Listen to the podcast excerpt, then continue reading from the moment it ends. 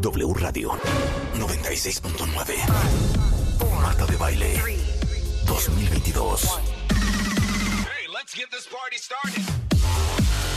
Doctores, abogadas, psicólogos, actrices, cantantes, nutriólogos, escritoras, enólogos, todos los especialistas. Todos los especialistas. Todos los invitados, todas las alegrías. Marta de Baile en W. En radio, en Instagram, en YouTube, Facebook, en Twitter, en TikTok. Estamos en todos lados. Estamos de regreso. Y estamos donde estés. Marta de Baile 2022. En W.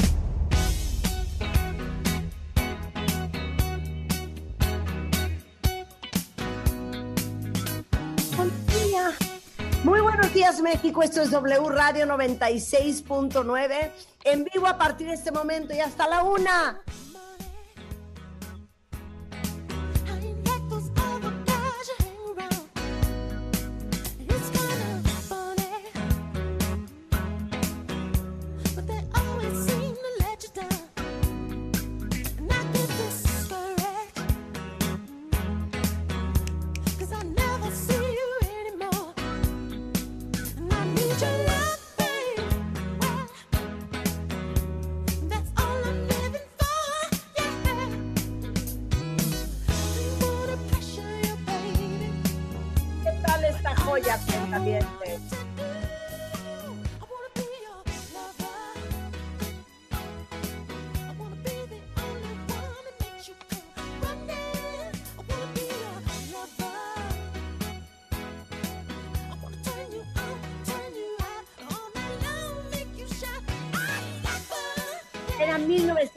1979 y así sonaba Prince Cuentavientes.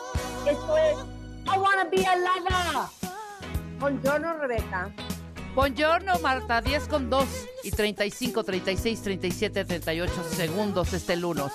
Ah, pensé que ibas a decir 35, 36 grados. Oye, vamos a jugar, ¿no? Vamos a jugar.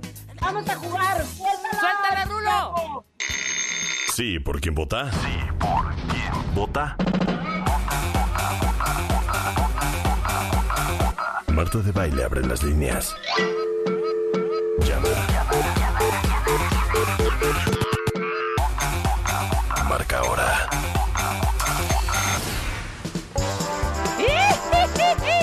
¡Ay, ay, ay! ¡Arriba, arriba, arriba! ¿Cuál de Speedy González? Así vengo hoy, ¿eh? Cuentavientes, hoy es lunes, queremos prender, queremos reír y entonces a Rebeca se le ocurrió jugar por quién vota. Sí, ¿por quién vota? Necesitamos su participación, cuentavientes. Exacto. En Entonces- este momento se abren las líneas Marta de Baile y cuentavientes que nos escuchan en México, el Estado de México, Culiacán, Monterrey, Guadalajara, Mérida y anexas. Toda la República Mexicana juega y todo el extranjero juega, la gente que está escuchándonos en este momento desde Canadá, Marta, o desde un Wichita, o, de un- es- o desde, o de- desde un Nueva York. Claro, nos se pueden estar escuchando en no sé, en Alemania, puede ser también en España, puede ser también en muchos lugares. Entonces, todos juegan. Las instrucciones son las siguientes.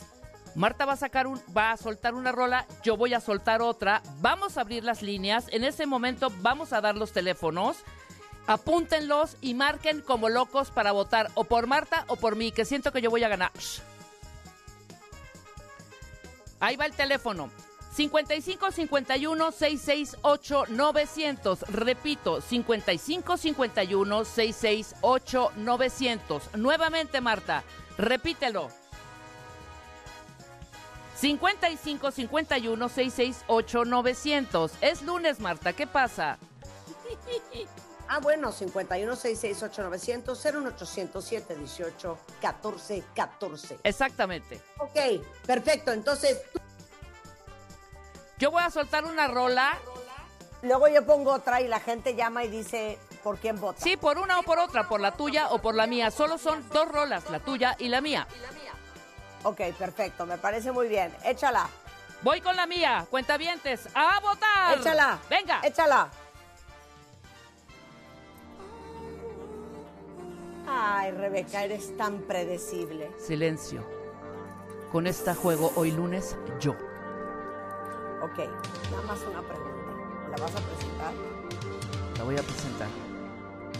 A las 10.05 de la mañana, este gran grupo, Expressions Expressions, Dire Straits, I Want Your MTV.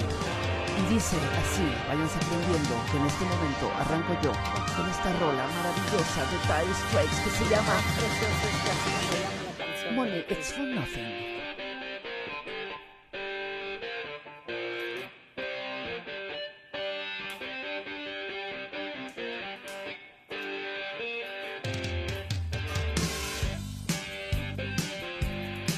Te amo. ¿Cómo se llama la canción según tú? My MTV. My MTV Money is for nothing. Voten, voten, voten. Esta es la mía, cuenta bien. Ok, vamos a ver por quién nothing. votan. Súbele, Chapo. That's the way you do it. You play the guitar on the MTV. That ain't working. That's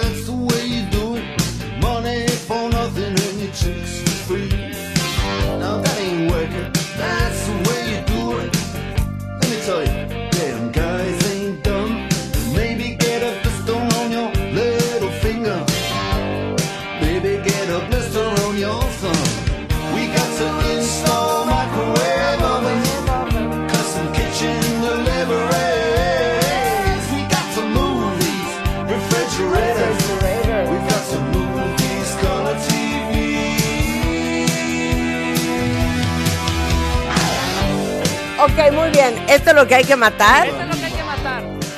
Ok, echa la mía, Rulo. Venga, Vas. venga, venga. Ok, yo nomás les digo una cosa. Qué bonito. Yo me voy a los noventas y esta joya de The New Radicals que se llama You Get What You Give. Oigan qué joya esto. Una verdadera joya. ¡Súbela, Chapo!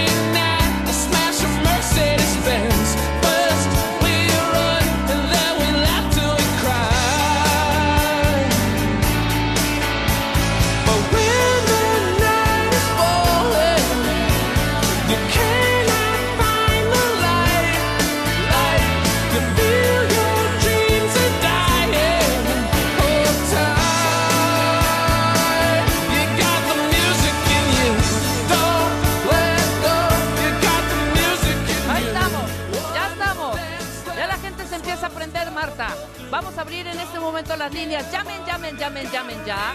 Y voten o por la de Marta o por la mía. 55 51 66 8 900. Repito. Oye, oye, no estés hablando encima de mi canción, hija. 55 51 sea, 66 ¿qué te pasa? 8 900. Es el mismo tiempo. Tuvimos el- exactamente el mismo O- tiempo sí, de pero rola. a ver, ¿por qué estás Bien, bien. hablando encima de mi coro? Bien, bien, dice Marta. Bien, Es que bien. no lo puedo creer. Ok, venga. Sí, buenas tardes, buenos días. ¿Por quién Buenos vota? días.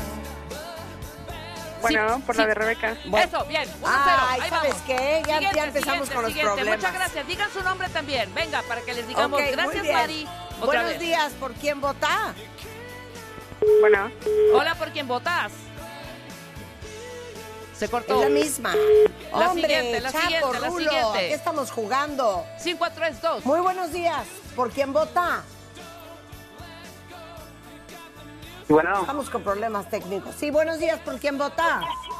hola por ti, Marta. Ahí está, perfecto. ¿Cuál es tu nombre? ¿Cuál es tu nombre, querido?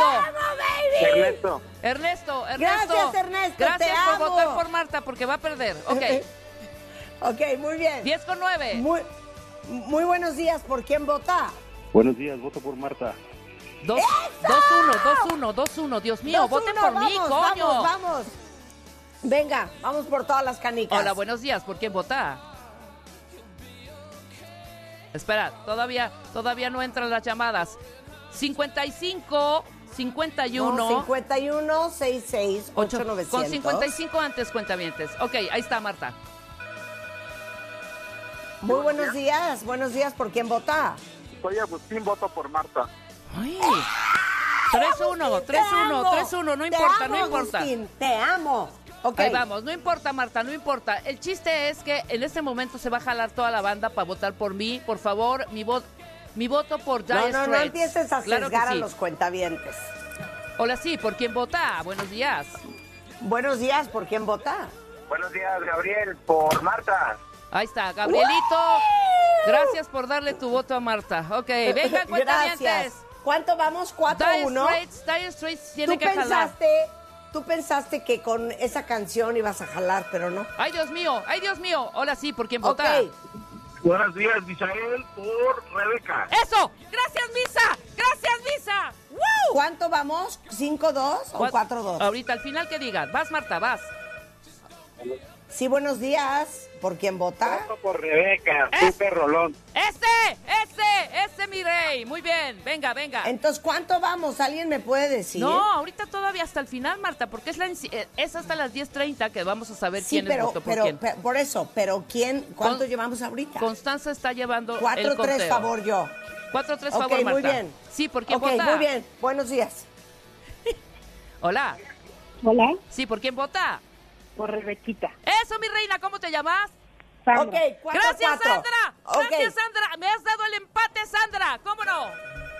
No, vamos 4-5, mamacita. Digo 4-4, sí. Sí, empate. Ok, vas. muy buenos días. ¿Por quién vota? Fernando, voto por Marta. Y se acaba de despegar, Marta. 5-4. Muy bien, muy bien, muy bien. Ok, ahí vamos, ya. ahí vamos. 5-4, que lleguemos a 5. Ahora la siguiente canción. ¿No? ¿Cuál siguiente es la misma? Sí, ¿por quién vota? ¿Cómo? No, vamos a poner otra. Bueno, dale, dale, Sí. dale. Dale, dale, dale, dale. Vamos a poner otra canción. Dale, ¿Ok? dale. Si quieren, empiezo yo. Empiezo yo. Jálala, jálala, sí. ¿Ok? Entonces, nada más déjame indicarle a Rulo cuál Bueno. voy a poner. No, pues voy yo ya mientras Y- la pones. No, no, no, yo ya estoy, ya estoy, ya estoy. Ok, cuentavientes. Primera ronda, voy ganando yo. Ok, suéltale, Rulo. Come yo voy con yeah. esta joya de lunes. Claro que sí, para aprender. Porque uno debe de amar todos los días. No importando qué día es. No importa si es lunes, si es martes, si es miércoles, jueves, viernes, sábado, domingo. ¡Me la chapo!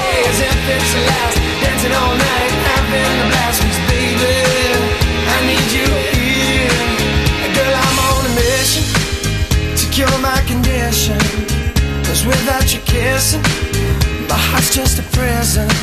So I'm hoping and wishing that girl I'm forgiven.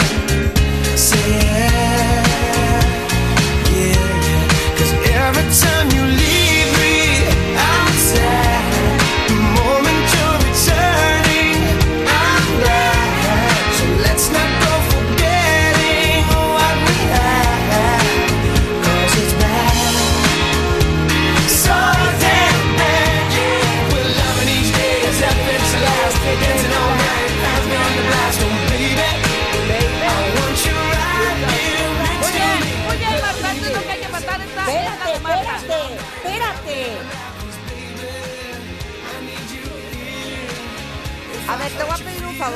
No, No ya. estés interrumpiendo los coros. Es que estás, Los coros estás no se interrumpiendo tocan. el juego. Así no es.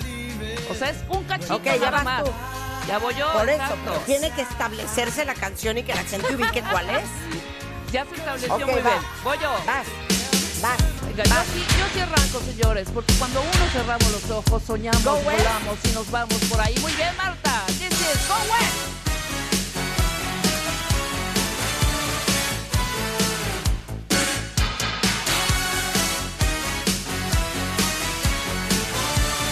Rolita se llama We Close Our Eyes.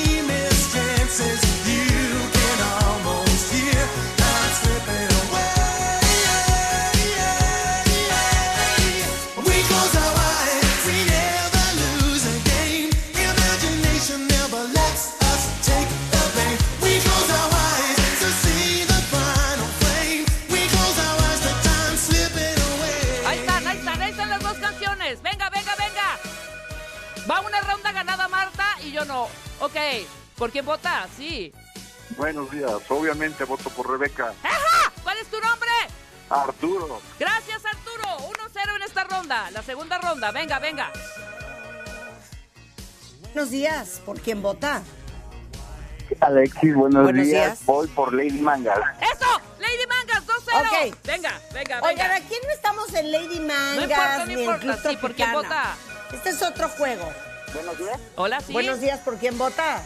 Sí, soy Reyes y voto por Rebeca. ¡Woohoo! ¡Vámonos! ¡Zapatazo se me hace que en esta ronda! 3-0. Vas, Marta. Pues me extraña, me extraña que no, no les haya aprendido Ronan Keating. Buenos días, buenos días, ¿por quién vota? Buenos días. También. ¿Por quién? Por Rebe. ¡Eso! ¡Por Rebe! 4-0, 4-0. Muy bien, muy bien, muy bien. Ahí Ok, vamos, vamos. 4-0. Venga, Marta, sí, ¿por quién vota? Hola, buenos días, por Lady Manga. ¡Eso! 5-0. Siguiente canción. ¡Vamos empatados! Ok, Muy bien, banda. Ya me ganó, ya me ganó. Ya estamos. Una ronda tú y una Ok. ronda yo. Venga. Ok, vamos 1-1. Vamos Ok, 1-1. Exactamente. La Suéltamela, Rulo. Venga. Ay, ahí te vas por el camino barato, cómo no. Yeah. La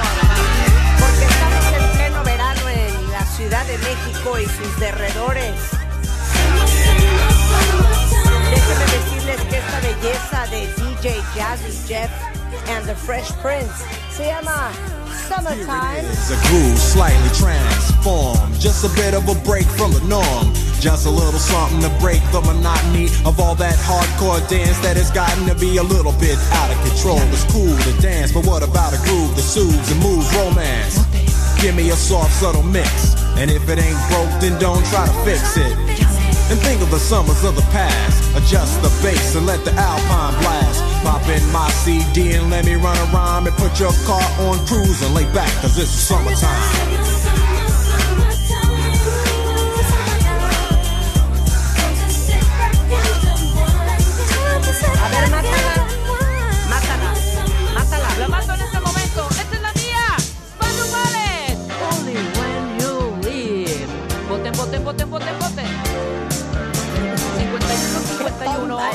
51 55 51 668 900. Ahora, esta es la tercera ronda. Vamos en empate, Marta.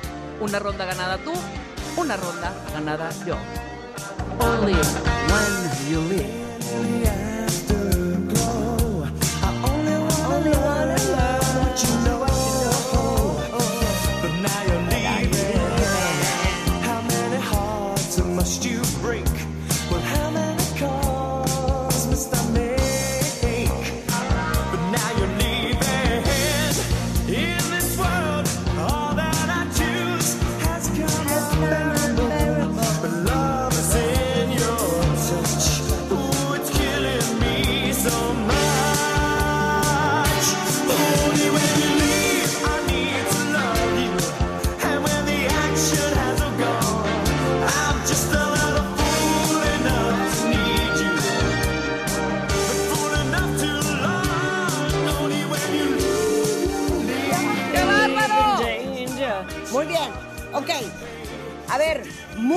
Días. Esto es W Radio por quién vota.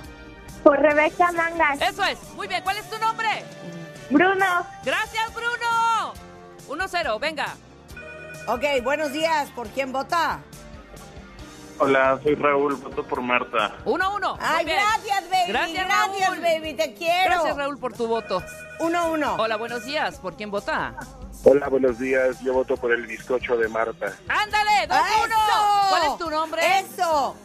¿Ves que conviene ser un bizcocho, Rebeca? Eso Porque sí. todos votan por uno. Yo seré una dona, pero bien sabrosa. Hola, sí, buenos días. ¿Por quién vota? Para Marta, 3-1. 3-1. Les gustó Summertime, ¿verdad? Sí, les, sí les gustó, gustó. Summertime. 3-1. Muy bien. Hola, buenos días. ¿Por quién vota? Hola, muñeca, ¿cómo están? Hola. ¿Cómo te ¿Por quién llamas? votas?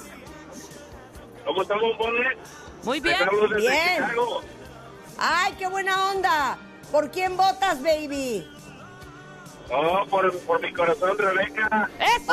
Ay, qué Un bárbaro. besote hasta Chicago, mi rey. ¿Cómo no? Una, una llamada desperdiciada, hombre, Venga. desde Chicago. Hola, sí, buenos días. ¿Por quién vota? Por Lady Manga. ¡Eso! ¡Ahí vamos! Em, Me, dais, me diste el empate. 4-4, 4-4. En esta se Eso es decide. todo, Rebe. Eso es todo. En esta se decide. En esta se decide esta ronda. Vas, Marta. Dios, Dios mío, Dios mío. Vas. Buenos días, ¿por quién vota? Voto por Super Rebeca Manga. ¡Me la llevo! ¡Me la llevo! ¡Me la llevo, señores! Nos la llevamos Pancho Ballet y yo. ¡Qué bonito! ¿Quieres otra? Suéltala, suéltala. A ver, ¿voy yo? Vas tú, suelta la rola. Va, voy dos rondas yo ganada, tú una ganada. A ver si emp- me empatas en esta. ¡Córrele, córrele, córrele! Ok, voy a, voy a poner una canción que en realidad no, no creo que me dé el triunfo, pero de todos modos les digo una cosa. Yo la quería oír. Venga. No, ¿sabes qué, Rulo? Queda claro. El cuentaviente no comparte mi gusto musical. ¿Y sabes qué? Sí lo comparte. Lo tengo que aceptar. Sí lo comparte. Lo tengo que aceptar. Es lunes, Marta, recuérdalo. Este. Tienes que cobijar al cuentaviente. Eh, ya ¿Vas sé cuál voy? voy a poner. Órale. Ok, no, no, no, voy yo, voy yo, voy yo. Venga. Ok, ahí te va, Rulo. Esta es mi siguiente rola. ¿Ok? Es una joya. Espero que la puedan apreciar. Suéltala, Rulo. Ya está. Una gran rola, sí. Una joya. Your Woman y es White Town. Vean qué belleza. ¿Y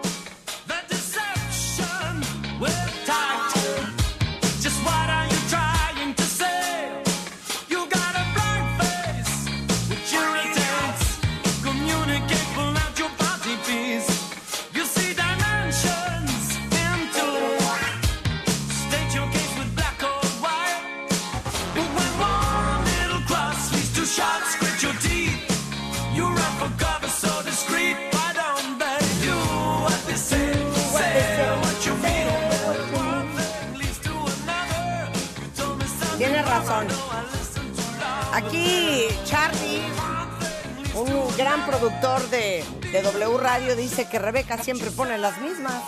Charlie, Yo no nomás seas quiero comentar. envidioso. Y levanta esta Ok, pecera el del amor. teléfono para votar es 51668-900, 01800-718-1414.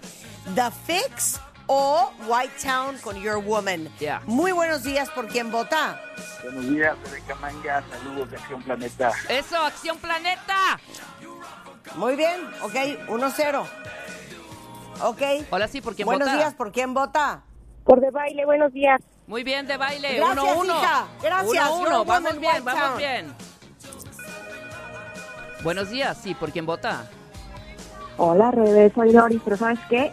Voto por Marta. Ahí está, no importa, no importa, no importa. Aquí somos compartidos en los votos. Gran canción, ¿eh? Que ahorita Dos, creo que se puso de moda por, por TikTok, pero es una gran canción original de White Town.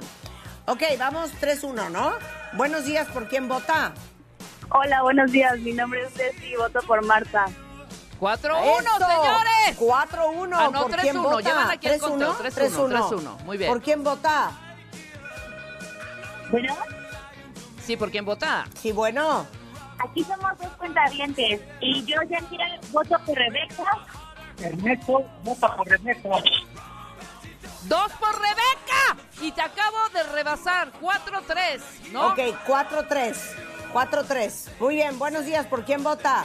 Voto 3-3, por dice. Marta. Híjole, te la llevaste. 4-3, 4-3, 4-3. Ok, falta 4-3, uno más. Falta uno más. 4-3. Muy buenos días. Esto es W Radio. ¿Por quién vota? Ay, hola, voto por Marta. ¡Te la llevaste, Marta! Dos. Ok. Nos vamos empatadas y mañana el desempate. ¿Estás de acuerdo? Llevamos dos rondas ¿Neta? tú y dos rondas yo, sí, claro, por supuesto. Ok, mañana el desempate. ¿Saben qué cuenta vientes? Por eso los amamos. Porque siempre contamos con su participación. Exactamente, Esto mañana prevenidos ¿Por con su teléfono. vota? Esto fue por quien vota en W Radio 96.9. Regresando, la viruela del mono, Uy. el virus del papiloma humano, examen de gramática. ¡Súbele, Rulo!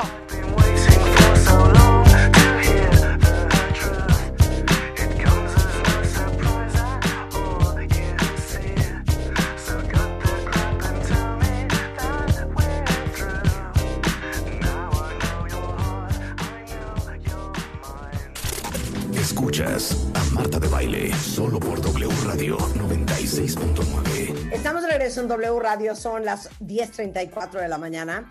Oigan, y obviamente me imagino que están enterados que eh, la Organización Mundial de la Salud el sábado eh, declaró a la viruela del mono como una emergencia de salud global y obviamente teníamos que tocar el tema con Paco Moreno, el rey del COVID, que es el director de medicina interna del Centro Médico ABC y aparte es infectólogo, porque aparte en México, de acuerdo con la Secretaría de Salud, desde el 13 de mayo se presentaron casos en países no endémicos, o sea, donde no era originaria la viruela de mono.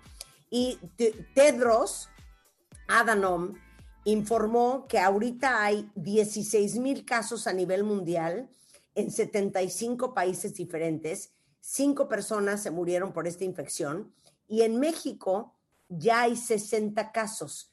Entonces, obviamente, había que hablar con Paco. Paco, oye, después del COVID, ahora la viruela del mono, ¿así vamos a estar? ¿Cómo estás, Paco? Bien, bien, gracias. ¿Y ustedes? Oye, no, pues ya, ya di todos los, los datos de la viruela del mono en México. Ciudad de México, 35 casos, Jalisco, 12, Estado de México, 2. Este, uno de ellos había viajado a Australia, Nuevo León, 2, Colima, 1, Quintana Roo, 1, Tabasco, 1, Sinaloa, 1, Veracruz, 2, Baja California, 1 y Oaxaca, 1. Y mi pregunta para ti era, o sea, ¿no tuvo el mundo suficiente con el COVID? ¿Ahora hay que estar preocupado por la viruela de mono? Mira, yo creo que hay que entender que esta es una enfermedad muy diferente a, a COVID-19, ¿no? Es una enfermedad que no tiene una transmisión tan fuerte o tan fácil como COVID-19 y eh, pues es una enfermedad que ya se conocía desde 1970, tuvimos el primer caso en, una, en un ser humano y desde 1958 se conoce el virus. Entonces, no es lo mismo, es algo diferente. Ahora, pues sí, eh, en cierta forma, al haber tenido contacto alguna persona con alguien que tenía el virus, que se mantenía en forma, pues vamos a ir ahí presente en, en ciertas áreas de África, pues lo ha diseminado en otras partes del mundo, ¿no? Y eso es lo que ocasiona cuando un virus llega a una población que no ha estado expuesta. Eh, hay que ocuparse, hay que saber la enfermedad, hay que conocerla, por eso es importante, pues, este tipo de entrevistas y platicar de lo que hay, de lo que se debe saber, pero no hay que alarmarse. Creo que es muy diferente a lo que vivimos con COVID-19. Ok, a ver, explícala, te va a gustar esta palabra, la morfología de este virus y por qué se llama el virus del mono. Ah, esto es interesante, es un virus de DNA, de ácido desoxirribonucleico, no es como el virus del COVID que es de RNA. Se llama el virus la, de la viruela del mono porque la primera vez que se vio este o se conoció este virus fue en un grupo de monos que estaban en un laboratorio de experimentación y empezaron a tener estas lesiones y ahí se pues bautizó como viruela del mono. Realmente no son exclusivos los monos, incluso los que más transmiten la enfermedad son roedores, ardillas, ratones, ratas y otro tipo de animalitos que en las zonas en donde existe viruela del mono son los que contagian a los a los seres humanos y nosotros podemos contagiarnos si estamos en eh, contacto muy estrecho con una persona que tiene la enfermedad. Es decir, hay que tener un contacto estrecho, un, prácticamente pues tocar las lesiones o ponernos en contacto con las lesiones. La forma de transmisión otra que el contacto estrecho es, es realmente muy baja, es, es, es prácticamente eh, pues muy poco. Afortunadamente no es como COVID. Oye, pero a ver, ¿qué es este virus? Mira, este virus es un virus parecido al virus de la viruela humana, que como sabes fue erradicada gracias a la vacunación, a la vacuna de la viruela humana, y eh, produce unas lesiones en la piel, eh, un cuadro de fiebre, de dolor generalizado, ganglios crecidos, y bueno, lo, hay casos que desafortunadamente este virus puede llegar a provocar la muerte, pero porque la persona tiene problemas de defensas muy severos. Recuerden que África es una zona donde hay mucho VIH y muchas personas no tienen la capacidad o la posibilidad de recibir tratamiento y ellos son los que han re- real- realmente eh, perecido o fallecido con esta enfermedad.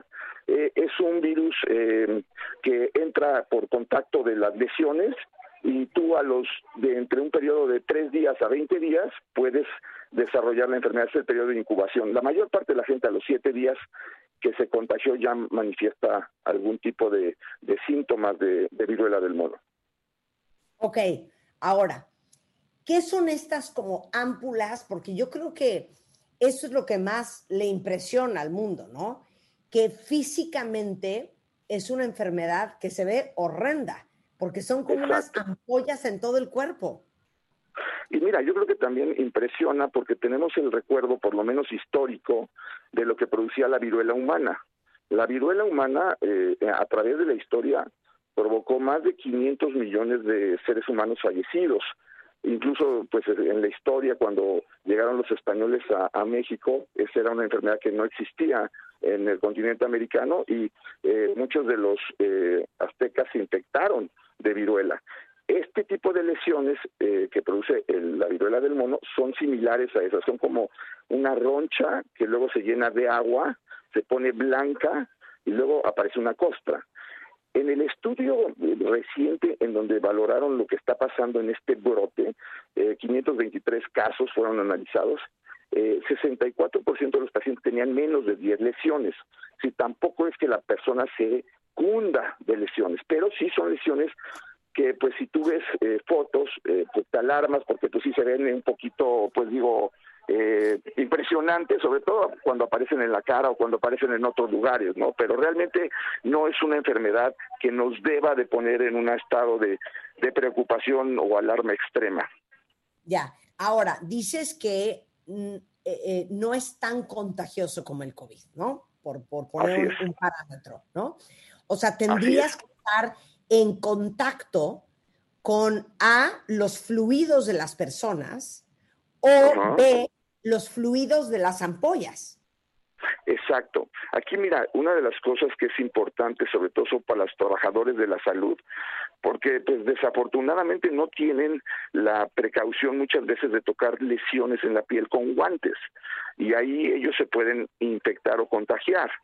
Eh, los casos que han sucedido, por ejemplo, en niños, es por exposición prolongada con las personas que tienen viruela del mono o porque pues tocan las lesiones, ¿no? Entonces, esto, pues, es, como hubo cinco niños que resultaron infectados, ahora que se publicó lo de la Organización Mundial de la Salud, pues eh, lo que tenemos que entender es sí necesitas un contacto estrecho, pero sí hay que conocer que si una persona tiene lesiones, tiene primero que checar si tiene esta enfermedad y evitar que estén expuestos a otras personas para que no diseminen la enfermedad.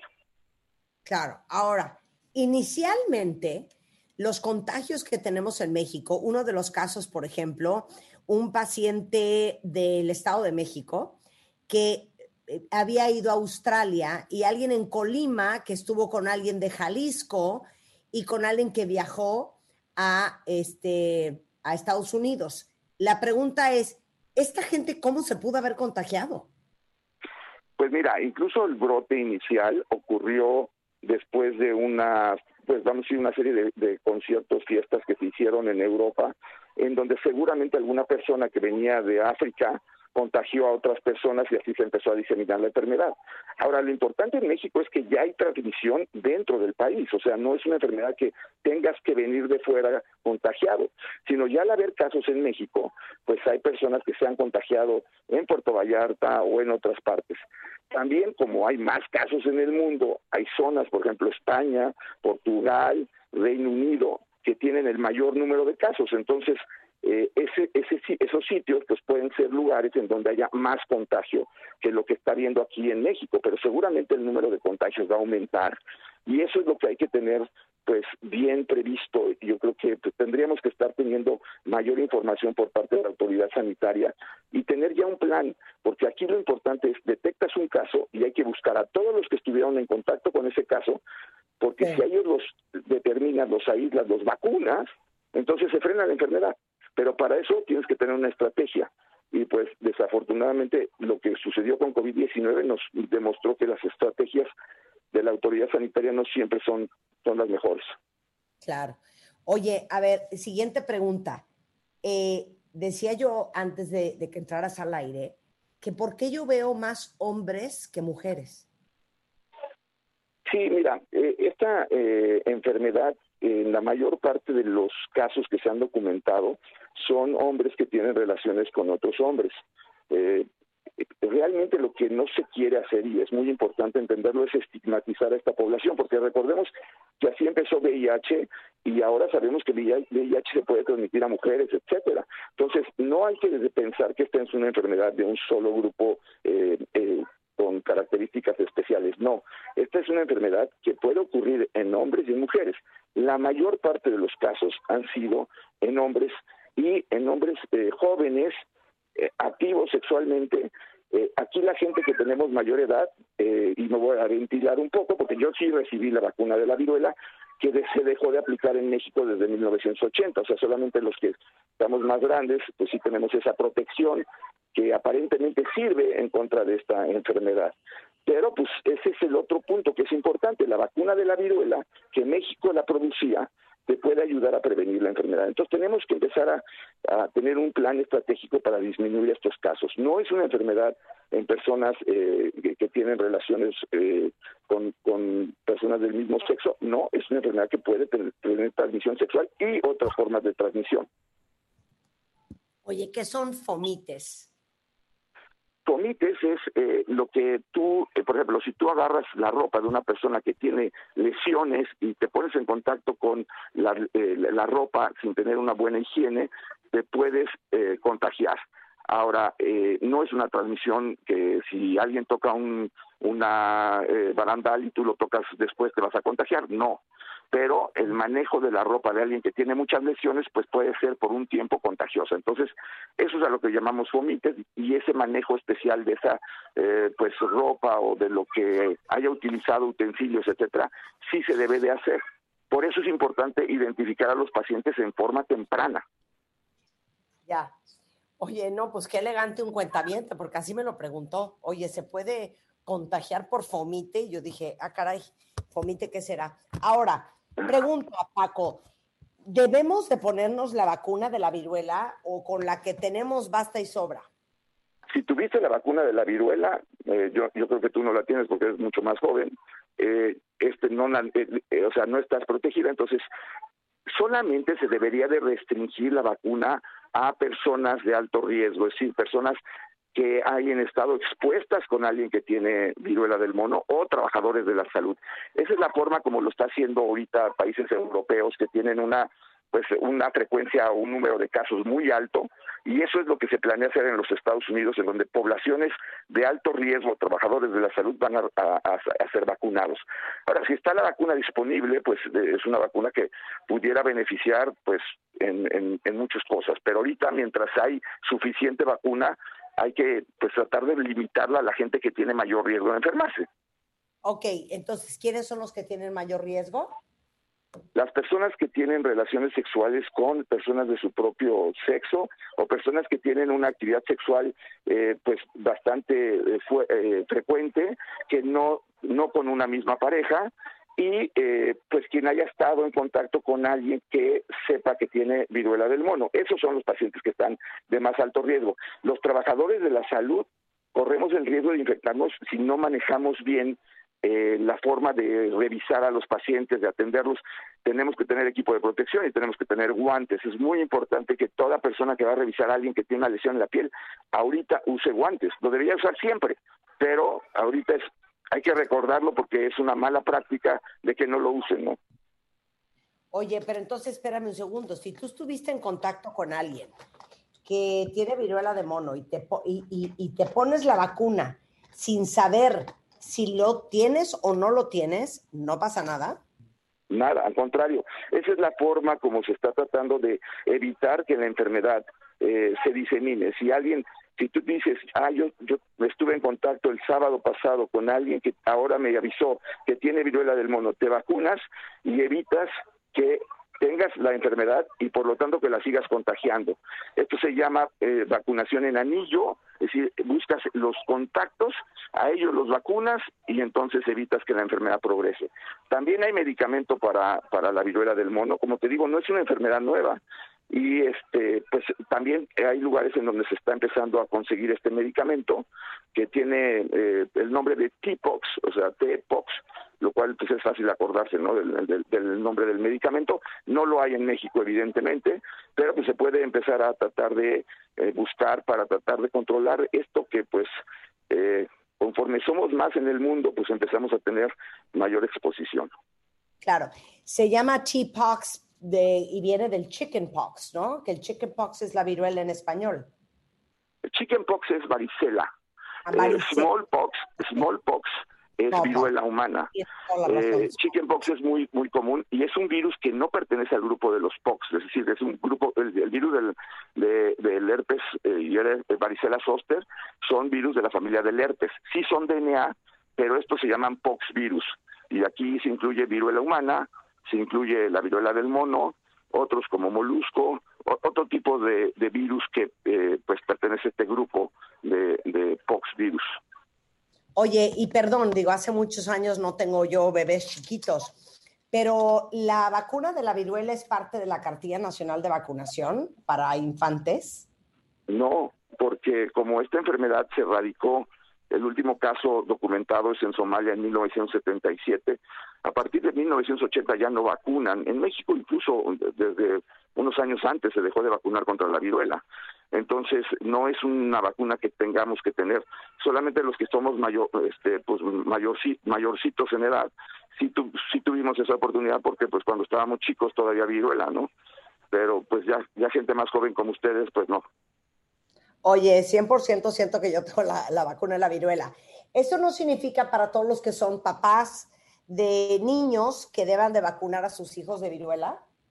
No, en este momento no. Yo creo que le- lo que es importante es entender que hay personas de alto riesgo, grupos de alto riesgo, y ellos son los a los que se les debe de tratar de destinar la vacuna. Si todos corremos a vacunarnos, pues no hay suficiente vacuna, seguimos dejando a esas personas de alto riesgo con la posibilidad de que se infecten y entonces no frenamos la enfermedad. Hay que ser muy conscientes de que no tenemos que salir a correr a vacunarnos y además, pues no todavía ahorita solamente en algunos lugares eh, está disponible la vacuna. Ok, muy bien. Eh, ¿Algo más que debamos de saber, Paco? Yo creo que lo que es el mensaje que yo les daría es es algo para ocuparnos, no para preocuparnos. Y sí insistiría mucho en que debe de haber mejor comunicación por parte de la autoridad sanitaria para que la gente no esté alarmada, pero para que la gente que está en riesgo de adquirir la enfermedad lo sepa y que si tiene alguna lesión sepa que tiene que acudir con alguien para saber si realmente tiene viruela del mono y entonces establecer qué contactos ha tenido y esa es la mejor manera de prevenir que una enfermedad se disperse. Necesita la cooperación pues, de la autoridad sanitaria, pero de las personas que sufren la enfermedad. Paco Moreno, él es el jefe de medicina interna del Hospital ABC. aparte es infectólogo. Es DR Paco Moreno 1 en Twitter. Muchas gracias, Paco. Te mando un beso. Gracias por aclararnos y por darnos paz. tranquilos y pues hay que seguirnos cuidando, pero porque nos ha tocado seguirnos cuidando y Claro. no hay que tener una alarma generalizada, eso no debe de pasar. Muchas gracias, Paco. Gracias. Bueno, cuentavientes, a ver, antes de irnos al corte, porque regresando vamos a hablar de otro virus, del virus de papiloma humano. Cinco de los más grandes mitos, desde que si los hombres solo lo transmiten, que si forzosamente provoca cáncer, que si la vacuna funciona o no. Hoy vamos a hablar sobre los mitos que rodean este virus con eh, nuestro cirujano oncólogo, el doctor eh, Antonio Posada, al regresar. Más adelante, Paulina Chavira nos va a hacer a todos un examen de gramática. Agárrense. Héctor Sánchez, las urgencias veterinarias más comunes y qué es realmente esencial para nuestra vida con Ariana Huffington. Todo eso antes de la una, regresando. Todas las dudas que tengan sobre el virus de papiloma humano, échenmelas porque ahí viene Antonio Posada. No se vayan. Entra a wradio.com.mx. Checa más información de nuestros invitados, especialistas, contenidos y escucha nuestro podcast. Marta de Baile 2022. Estamos de regreso. Y estamos. Estamos de regreso en W Radio, son las 11.09 de la mañana. A ver, hay un chorro de mitos cuentavientes sobre el virus del papiloma humano. Increíblemente, el 10% de la población lo tiene. Y déjenme decirles que la gran preocupación es que de todos los diferentes tipos de virus de papiloma humano, hay algunos que pueden darte cáncer cervicuterino. Y es eh, el, el- el 5% de los casos en todo el mundo. Ocupa el cuarto lugar de cáncer más frecuente y déjenme decirles que se diagnostica más en mujeres entre los 35 y los 44 años de edad. Por eso nos parecía tan importante el tema. Eh, tristemente, durante 2021 en México, la aplicación de la vacuna del VPH bajó 96% por pues la falta de producción y también el hecho de que pues, durante la pandemia estábamos tan preocupados por COVID que se nos olvidó todo. Se nos olvidó la mastografía, el ultrasonido, la vacuna de VPH, un horror. Eh, Antonio Posada, que es cirujano oncólogo del Instituto Nacional de Cancerología, eh, es doctor del Centro Médico ABC, tiene mucha experiencia en cáncer cervicuterino porque lo opera de ovario eh, y ginecológico y está con nosotros el día de hoy. ¿Estás de acuerdo que todo se nos olvidó en la pandemia? Hola Marta, buen día. Hola Rebeca, buen día, gusto en saludarlas. Sí, todo se nos olvidó en la pandemia. ¿Sabes qué pasa? Que como que creo que el mundo se detuvo en todo y, y la medicina no fue la excepción. O sea, yo ahora que veo a mis pacientes y me dicen, oiga doctor, ¿cuándo lo vine a ver la última vez? En 2019. Es que en 2019 me hice mi mastografía. ¿Cómo? Pues es que se puso pausa para todo. Se puso pausa Para para todo totalmente. Oye, a ver, entonces vamos con los grandes mitos. A ver, hay BPH de alto riesgo y de eh, bajo riesgo. ¿Cuántos diferentes virus de papiloma humano hay? Mira, el virus del papiloma humano es una familia súper grande. Al menos hasta ahorita tenemos identificados unos 200 dentro de la familia. Y de, esos 200 hay poquitos muy importantes. Los poquitos muy importantes se dividen en dos. Aquellos que te pueden provocar una enfermedad asociada a algo maligno, como es cáncer, y aquellos que te pueden provocar algo como son las verrugas genitales que son de transmisión sexual. Entonces, para fines prácticos, hay cuatro en el mundo de, esa familia grandotota de 200 que merecen la atención de todos nosotros. El número 6 y el número 11, que son los que se asocian a la aparición de verrugas genitales, y el número 16 y el número 18, que son aquellos que están asociados a una transformación de los tejidos en donde está hacia algo maligno, como es el cáncer cervicuterino. Para que te des una idea, el 16 y el 18 representan el 70% de los casos de cáncer cervicuterino. De este 70%, el siguiente porcentaje grande lo representa el 31 y el 33, y solo un porcentaje chiquito, el 42, el 55 y algunos otros misceláneos, que la verdad es que no tienen tanta importancia ni relevancia porque la mayoría de los organismos sanos lo desechan. O sea, la, enfermedad del virus del papiloma humano es común y corriente, o sea, es algo que, que todo mundo alguna vez en su vida va a tener, nada más que tienes la capacidad de desaparecerlo. Eso es todo, eso es lo importante. Claro, pero a ver, el problema es que te sale una verruga en los genitales y tú no sabes si es el 15, el 18, el 16, el 5, el 4 o el 123. Sí, pero nos podemos dar una idea de, de- de quién es el culpable porque, como te decía, los, los porcentajes más altos asociados a las verrugas genitales son el 6 y el 11. Entonces, un poco te explico esto porque la vacuna trae el 6 y el 11. O sea, la vacuna del VPH trae el 6 y el 11 porque representa la mayoría de las verrugas genitales. Entonces, Claro. sí, sí, nos damos una idea.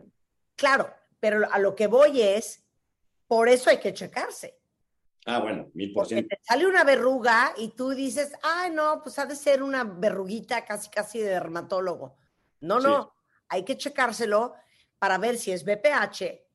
Y si es BPH, ¿cuál BPH es? Sí, porque sabes que además, Marta, eh, la, la época en la que vivimos ahora nosotros tiene una, una práctica sexual muy activa, y no solo muy activa, sino de distintas índoles. Es decir, hay mucha práctica sexual oral, hay mucha práctica sexual anal, hay mucha práctica sexual vaginal, y todas estas tienen que ver con verrugas. Entonces, si un paciente, por ejemplo, tiene una verruga en la orofaringe, que es la parte de atrás de la garganta, como por donde están las anginas, y no se quite, y no se es- a ver, espérate, no será de transmisión sexual. Oye, la práctica homosexual y el tener una verruga en la región anal resulta ser que puede ser, pues claro que puede ser. O sea, todo esto es importante entenderlo porque hoy vivimos una práctica sexual muy distinta a la que vivíamos hace algunos O años. sea, o sea, diría Rebeca, una cogedera, que qué barbaridad. Que qué barbaridad, cuentavientes. Ok, Una a ver, cooperadera. una cooperadera. A ver, ¿dónde salen las verrugas? Las verrugas salen en la mucosa. O sea, la mucosa, si tú, tú ves en la boca, en la boca justo por, por abajo de, de donde está el, el- el labio o la, o la carnita de la boca, atrás tenemos un epitelio o un tejido distinto que se ve como más brilloso y húmedo. Eso se llama mucosa. Entonces, este tipo de virus les encanta vivir en las mucosas. Entonces, todo lo que esté húmedo, calientito y tenga el, el- el- ¿cómo se dice? El- la parte acorde para que pueda sobrevivir, El medio ambiente perfecto. es el medio ambiente perfecto, ahí está. Ok, entonces, boca, Boca, vagina, sí, ano, sí, y ya. sí. Y lo que pasa es que además algunos de ellos también pueden sobrevivir en las superficies asociadas a la piel. Entonces, en la parte externa, como, o sea, el ano tiene dos, dos partes. Una parte hacia la, a la región interna, que es una mucosa, y una parte externa, que es piel. Entonces, puede sobrevivir en la piel de la parte externa y en el conducto anal de la parte interna de la mucosa. La boca lo mismo, la vagina lo mismo. O sea, son como barreras entre piel y mucosa. Piel y mucosa. Claro, el punto es, y por eso lo quiero aclarar, cuentavientes, que uno puede, vamos, vamos por el ano y el recto, uno puede pensar que es un hemorroide. Sí, de hecho te voy a decir una cosa. Adentro puedes pensar que es un hemorroide. Sí, yo en la, en la consulta he visto algunos casos, te diría bastantes, de personas que dicen, ah, es que tengo un hemorroide desde hace muchos años que no se quita. Oye, cuate, no, lo que tienes no es un hemorroide, resulta ser que tienes, por ejemplo, una enfermedad maligna rectal o un eh, algo asociado como un condiloma o un papiloma o algo asociado al virus del papiloma en la región anal. Entonces, por eso es que es tan importante la revisión primaria, Marta. 100%. O, ah, no, es que yo de toda la vida tengo como un lunar en la vagina. No, bueno. Sí, súper importante, porque además ahí viene mucho la parte de los tabús, ¿no? Y la parte de, ay, no, es que qué pena ir a mi ginecólogo, yo este lunar así lo uso de toda la vida. Híjole, no, o sea, más vale una revisión a tiempo que decir, chin, nunca pensé que pudiera hacer esto. Entonces, en lo particular, yo pues me dedico a la parte maligna y a, a todo lo que tiene que ver con cáncer, pero la revisión urológica, proctológica, ginecológica y una adecuada referencia a, a tiempo de algo que pueda virar hacia la parte maligna es importantísimo. Ok, a ver, ahí te va esta, Toño. El- la palabra papiloma se refiere a, a qué, como a la ampulita, la verruguita. ¿Eso es un Sí. papilo? Sí, o sea, las papilas es como cuando tú las ves al microscopio, parecen tal cual como, como vejiguitas, como ampulitas. Como, no sé si has visto alguna vez a alguien que tiene herpes zóster, que le sale como si fuera un rosario de, de como llagas chiquitas y como con agüita, eso se llaman papilas. Entonces, todo lo que genera papilas en el cuerpo, nosotros le pusimos inteligentemente en la medicina papilomatosis. Entonces, hay cosas asociadas al virus del papiloma, también en oncología y en medicina llamamos papila. Ok, Pero sí es, ok. Entonces puede estar en la boca, en el ano, en la vagina y en el pene. Sí, también. O sea, mira, te, te voy a- en orden de arriba para abajo. O sea, lo importante de arriba para abajo.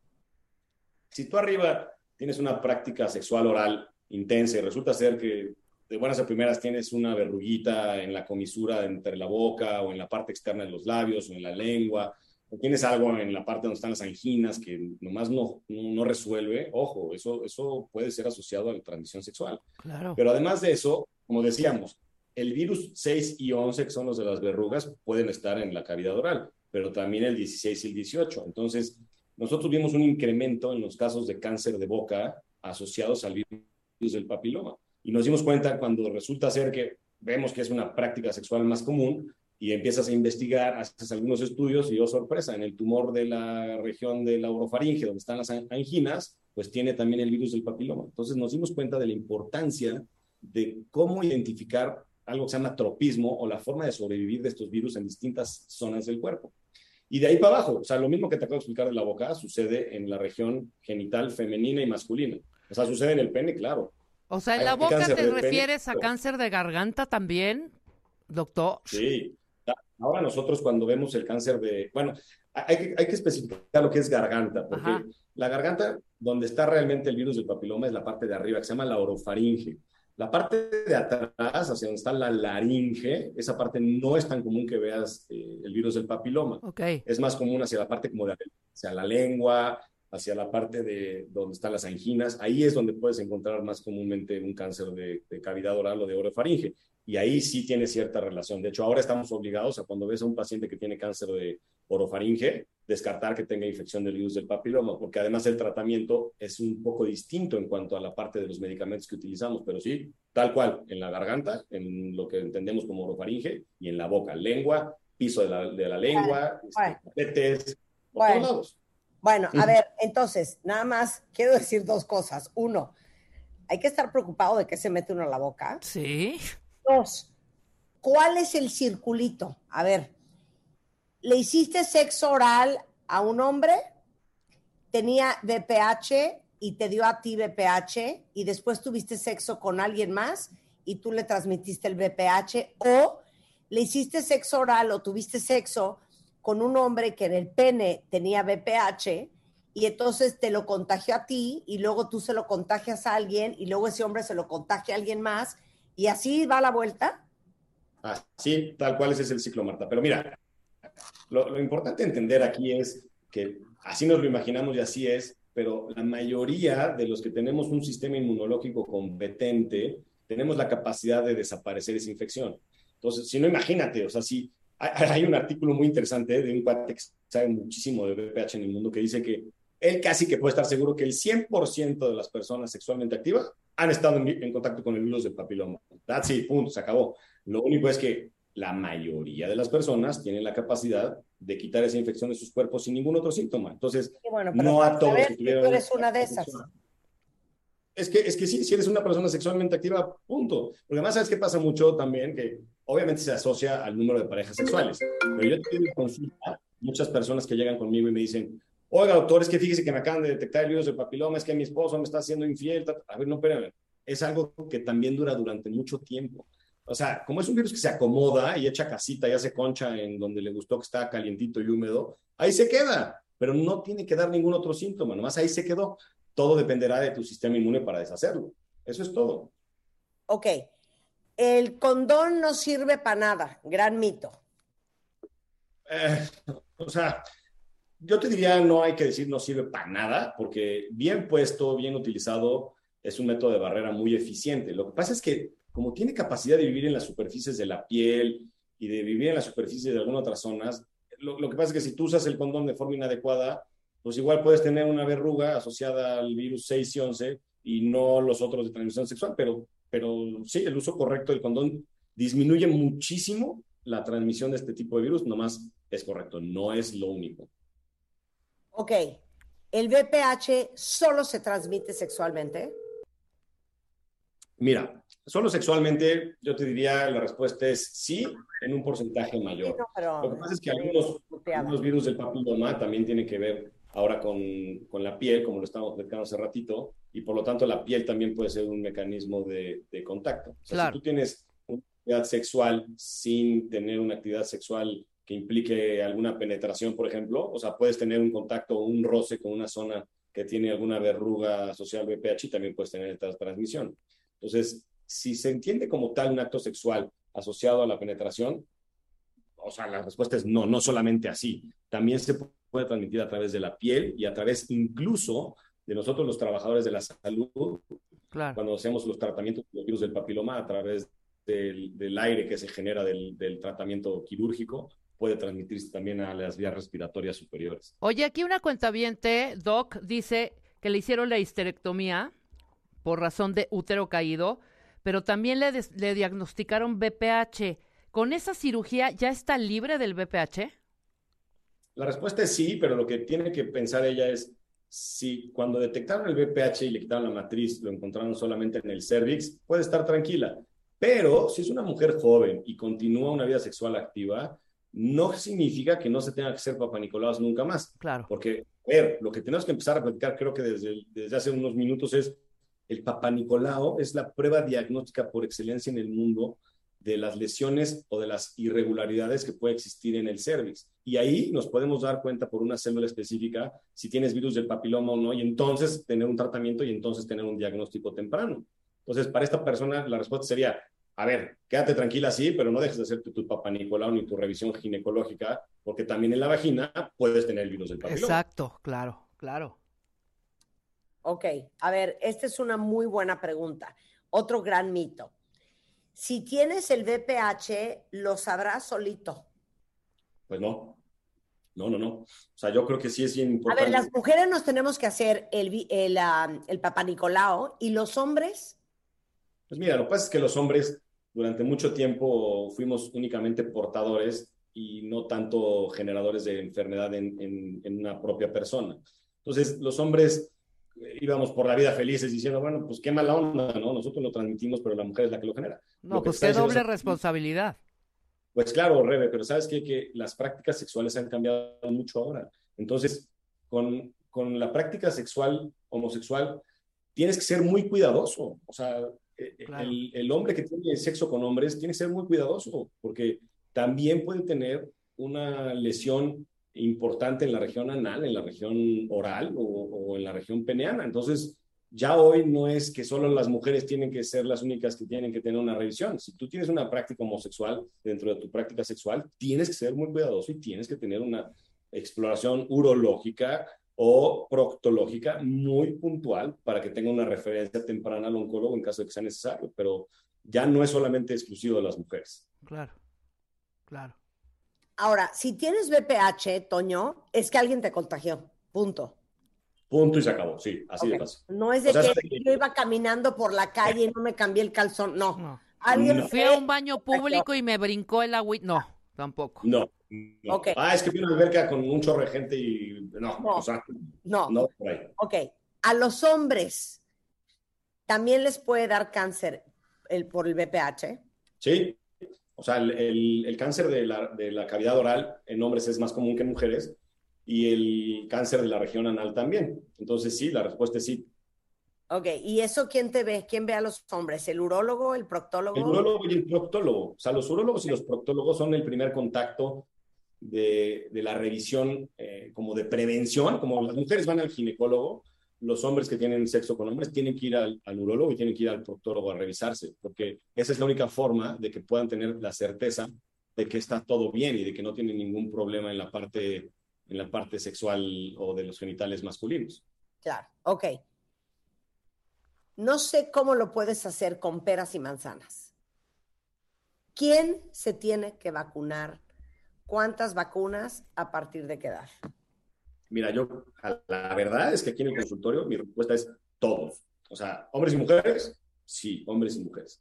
Porque hoy, como te decía hace ratito, la práctica sexual ha cambiado muchísimo. Entonces, si tú quieres proteger a tus hijos, pues protégelos por ambos géneros, no solamente por ser mujer. Entonces, la, la cartilla de vacunación en nuestro país vacuna a las mujeres entre los 9 y los 12 años en tres exposiciones. Te vacunas y ese lo tomas como tu vacuna piloto, por así explicarlo, y después te vuelves a poner la vacuna a los dos meses y después te vuelves a vacunar seis meses después de esa vacuna de los dos meses. Y con eso tienes una protección completa. En el mercado existen tres productos buenísimos. Uno que se llama Gardasil, que tiene cuatro, el 6, el 11, el 16 y el 18. Otro que se llama Gardasil 9, que tiene los cuatro que te acabo de decir, más cinco que pueden tener cierto impacto importante. Y la que más teníamos en nuestro país, que es la Cervarix, que tiene el 16 y el 18, que son los que tienen un potencial oncológico importante. Entonces, oiga, doctor, fíjese que hablé por teléfono eh, con el pediatra de mi hija y solo tiene esta, ¿se la pongo? Sí, pónsela. Oiga, doctor, este, ya llegó la que tiene cuatro, ¿está mejor? Pues sí, está mejor, pero yo creo que estamos en una época en la que como todo el mundo farmacológico se volteó a todo su esfuerzo COVID, por eso es que nos, nos quedamos sin vacunas en el mundo. Entonces, si hoy tu ginecólogo o tu pediatra te dicen, oye, tengo la vacuna, se la pongo, fuego, pónsela. Ya no lo pienses más. Si tú estás en un grupo entre los 9 y los 12 años en tus hijos, o entre los 9 y los 26 años, y no has iniciado vida sexual y te la quieres poner, póntela. Oye, ya inicié vida sexual y nunca me la he puesto, póntela. ¿Me explico? O sea, es tan importante la protección que puedes tener por el virus que más nos agobia en la parte oncológica que la respuesta es póntela. Claro. Oye, ¿se puede transmitir por un beso? Preguntan aquí. O sea, si tú tienes un- un- una persona con una actividad identificada en una verruga en la región oral o en la parte posterior, la respuesta es sí, pero otra vez regresemos a lo mismo. Oiga, doctor, es que resulta ser que mi pareja me dijo que tiene BPH, no le vuelvo a dar un beso en mi vida, pues estás haciendo mal, porque lo que pasa es que tu cuerpo va a tener la capacidad de autolimitar y de poder quitar esa infección de forma normal con tu sistema inmunológico normal. Entonces, o sea, no, es para gobiernos. Ok. Em, y quiero darles el teléfono del doctor Antonio Posada. Él es cirujano oncológico y es importantísimo que sepan esto. El cirujano es el doctor que opera. El oncólogo es el que opera cáncer. ¿Ok? Pero Toño, y quiero que sepan esto, se especializa en una zona. ¿Cuál es, Toño? Mira, yo veo muchas pacientes de la parte ginecológica, Marta. O sea, yo hago mucho cáncer cervicuterino, hago mucho cáncer de ovario, cáncer de endometrio y todo lo relacionado al útero. Entonces, prácticamente la parte pélvica, Ok. Todo lo que está en la pelvis, todo lo que está en la pelvis. cirujano oncólogo, claro. Y aparte de eso, Mira, yo hago también un poco de, de cáncer de tubo digestivo superior, gástrico, y algo de cabeza y cuello. Yo te diría que esas son las principales enfermedades que veo en el consultorio, pero gran parte de mi práctica es hacia la parte ginecológica, oncológica. ok. Y les quiero decir lo siguiente. Saben que eh, muchas veces quien te revisa, eh, quien te hace el BPH, quien te hace el Papa Nicolao, digo, perdón, el Papa Nicolao, quien te checa los ovarios, quien te checa este, el útero, pues es un ginecólogo. Ok, quien me checa todo eso a mí es el doctor Antonio Posada. Que esté yo bien de mis ovarios, que esté bien yo de mis trompas, que esté bien de eh, el, el- el cervix, etcétera, etcétera, etcétera.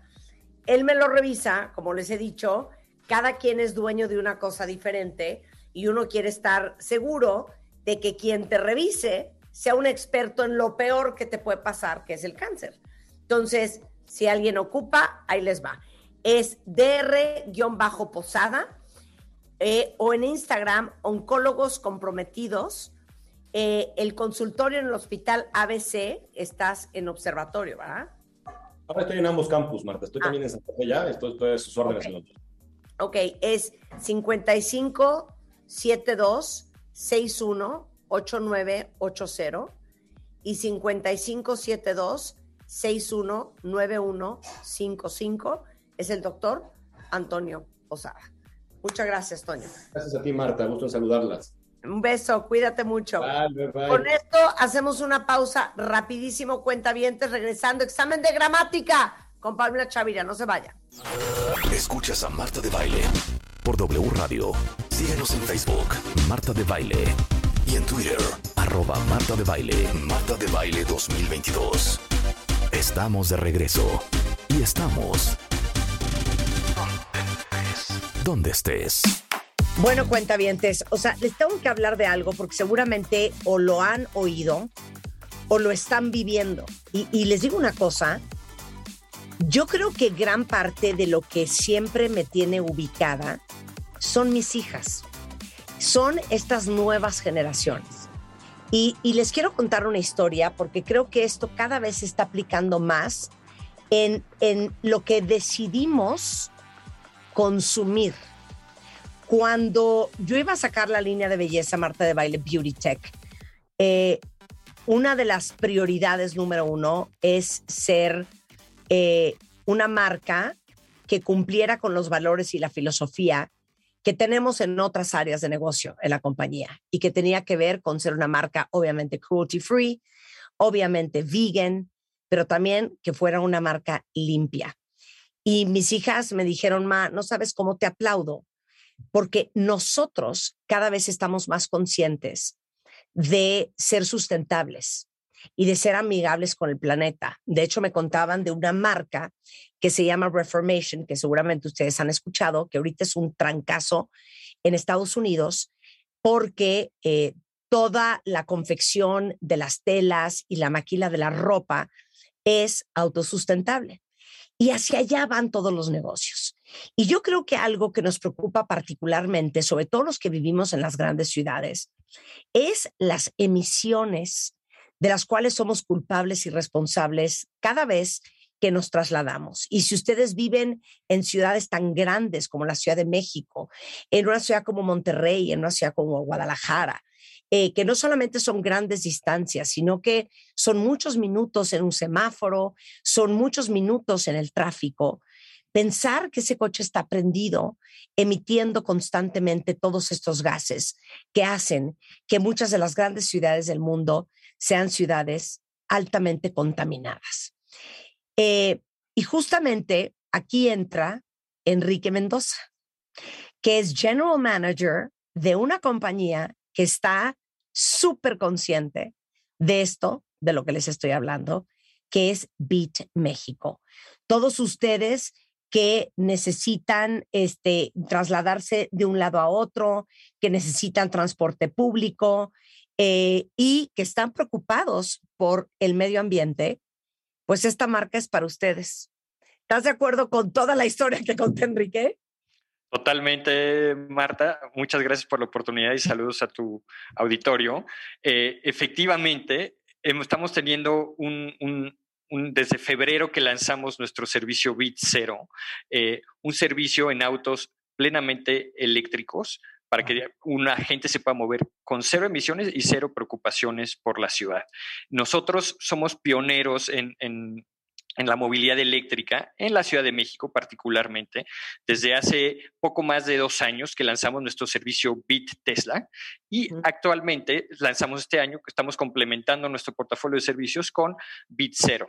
eh, una, f- una- un servicio en el que ofrecemos a través de una flota privada de autos eléctricos con Ajá. conductores contratados la posibilidad de moverse dentro de la Ciudad de México de manera segura, tranquila, cómoda y con cero emisiones. Y con Eh, cero emisiones. Oye, pero es que muchos de ustedes, cuentavientes, sé que esto lo llevan en el corazón y son súper apasionados en el tema. Tengo un amigo que el otro día me contó que cuando via- iba a viajar a Europa, estaba tan preocupado por la huella que iba a dejar en el mundo, que entonces fue a comprar, creo que 500 árboles en Tailandia para contrarrestar lo que él iba a, causar en el medio ambiente por haber volado a Londres. Entonces, hay gente que es así. Entonces, si ustedes son unos amantes del medio ambiente y, y de hueso colorado con la sustentabilidad, Bit Zero es su forma de transportarse. Entonces, explícale a todos, por si alguien está perdido y no sabe cómo funciona Bit, ¿cómo es? Mira, Bit es una aplicación de movilidad tú bajas tu, tu aplicación. iOS, eh, Android, en el App Efectivamente. Store, bajas Efectivamente. Sí, bajas Bit y entras a la aplicación, te registras, es un proceso bastante fácil y ahí puedes solicitar. eh, actualmente nuestros servicios eléctricos son Bit Tesla y Bit Zero. Cualquiera de los dos servicios está disponible en el corazón de la Ciudad de México, es decir, desde el centro histórico, Polanco, Bosques de las Lomas y bajando hacia el sur llega hasta Coyoacán, San Ángel, ¿no? Toda esta zona que está cubierta en, en- la Ciudad de México para que la gente desde ahí pueda solicitar cualquier viaje a cualquier punto, eso sí, de, de- de- de la ciudad. Estamos concentrados en esta área para dar un, para dar un mejor servicio. Ok, pero a ver, explícame una cosa, a lo mejor yo no entendí. La diferencia entre Bit Tesla y Bit Zero. Excelente. O sea, ambos son cero, pero uno es un Tesla. Sí, efectivamente, Bit Tesla está, es, es, una, es un servicio que tenemos con coches Tesla en la Ciudad de México, ¿no? Eh, y entonces ahí sí. Exactamente. Entonces, eh, ese servicio ya lleva poco más de año y medio en la, en la ciudad y recientemente sacamos Bit Zero, que lo que busca es, con los mismos estándares de seguridad y de comodidad, tener un precio un poco más accesible. Son otros modelos de coches, son los... Son lo- Pero la son eléctricos. pero son eléctricos, totalmente eléctricos, ¿no? Ok. Eh, y entonces, eh, cualquiera de los dos servicios está disponible para que, para que uno pueda, pueda solicitar un servicio y moverse de nuevo con cero preocupaciones y si cero vas a ir emisiones a- por la ciudad. Si vas a ir a tu oficina una mañana, pues te vas en un Bit Zero. Pero si vas a ir a un evento, Total, pues quieres llegar en un Tesla. Entonces consigues Bit, Bit Tesla, ¿no? totalmente, Ahora, Yo totalmente. creo que algo que nos preocupa muchísimo hoy en día, sobre todo en una ciudad como la nuestra, es el tema de seguridad. Yo creo que es bien importante que nos cuentes cómo contratan a sus conductores. es un gran tema y efectivamente muy, muy relevante actualmente. Los conductores pasan por exhaustivos filtros de seguridad y de antecedentes penales. Verificamos que tengan experiencia en conducción y sobre todo eh, reciben un- una cantidad de entrenamientos muy importantes antes de empezar a manejar, que van desde servicio y experiencia al cliente, inteligencia emocional, gestión y manejo de emergencias, curso de prevención de accidentes, manejo preventivo, ¿no? Eh, eh, conciencia vial, ¿no? Te- Tenemos programas para enfocados en, en respeto a ciclistas y, y- y peatones de tal forma que haya total, total seguridad. Pero creo que más importante viene orientado a nuestro modelo de negocio, ¿no? Que son conductores que nosotros contratamos directamente, por lo tanto, pues como empresa, pues somos responsables de, de ellos. Y adicional a eso, en todos nuestros vehículos de Bit Tesla y Bit Zero existen cámaras de seguridad internas 24/7, con lo cual creo que efectivamente es el transporte más seguro que hoy existe en la Ciudad de México, ¿no? Y- A ver, espérame. Todos tienen cámara de seguridad y se está grabando 24 horas del día, los 7 días de la semana. efectivamente. Entonces, ese vehículo, ese conductor, ese pasajero están siendo permanentemente monitoreados. Efectivamente. O sea que si van a vomitar en un beat, nada más les digo que los van a ver, ¿ok? Si van a tener sexo en un beat, va a estar grabado en una cámara. Entonces no hagan imprudencias. Pero es una forma de que todos nos sintamos más seguros. Definitivamente. ¿No? Definitivamente. Definitivamente. Ahora, otra cosa, toman 20 entrenamientos desde, como decías, tu experiencia del cliente, inteligencia emocional, manejo de emergencias, convivencia, peatones, eh, ciclistas, otros vehículos. O sea, están muy bien entrenados. Y, y lo que decías de que los conductores son empleados de Bit. Bit no es una franquicia de compras tu coche y te alías. No, no, son empleados suyos. Y ustedes responden que esto también es una gran paz y tranquilidad, ¿no? Total, totalmente. Ok, entonces, todos son coches eléctricos, pueden bajar el app en el App Store, tanto para iOS como para Android. Efectivamente. Beat se escribe B de burro, E, A, T, y ahí pueden escoger Zero, ¿no? Efectivamente. Es Sí. Z-E-R-O o Sí. Tesla. Efectivamente. Sensacional. Bueno, entonces, ¿algo más que me faltó decir? Mira, simplemente complementando, Marta, porque hablabas del, del- del impacto ambiental que, que tenemos, ¿no? Eh, Uno es, es la emisión. Simplemente para darte una idea un poquito del, del impacto que estamos generando en, en la ciudad, este año esperamos evitar emisión de carbono, de dióxido de carbono al ambiente de 3.000 toneladas. Esto, para ponerlo en contexto, es el equivalente a lo que 190 mil árboles procesan en un año. 125 veces el parque a la mexicana. Y te diría, no se queda ahí. Hay un tipo de contaminación que a veces tampoco somos tan conscientes, que es la contaminación auditiva. Al ser coches eléctricos, esto no, o sea, son No es hay súper silencioso, exactamente. Entonces, eso también está buenísimo. Y la vez que te digo es poner nuestro granito de arena para la ciudad. Y yo te diría una tercera más. Como empresa consciente para el, para el ambiente, todos nuestros vehículos los lavamos en seco. ¿No? Esto quiere decir que, o sea, no, no, no los lavamos con agua, los lavamos con trapos, con unos químicos, etcétera. Entonces, no, no gastamos agua en lavar los vehículos, lo cual da un ahorro de 14.400 litros por cada vehículo en un año. eh, que, que, estamos ahorrando también de agua, ¿no? Entonces, sí realmente estamos tratando de aportar nuestro granito de arena para que nuestra Ciudad de México sea mucho más verde y mucho más sustentable.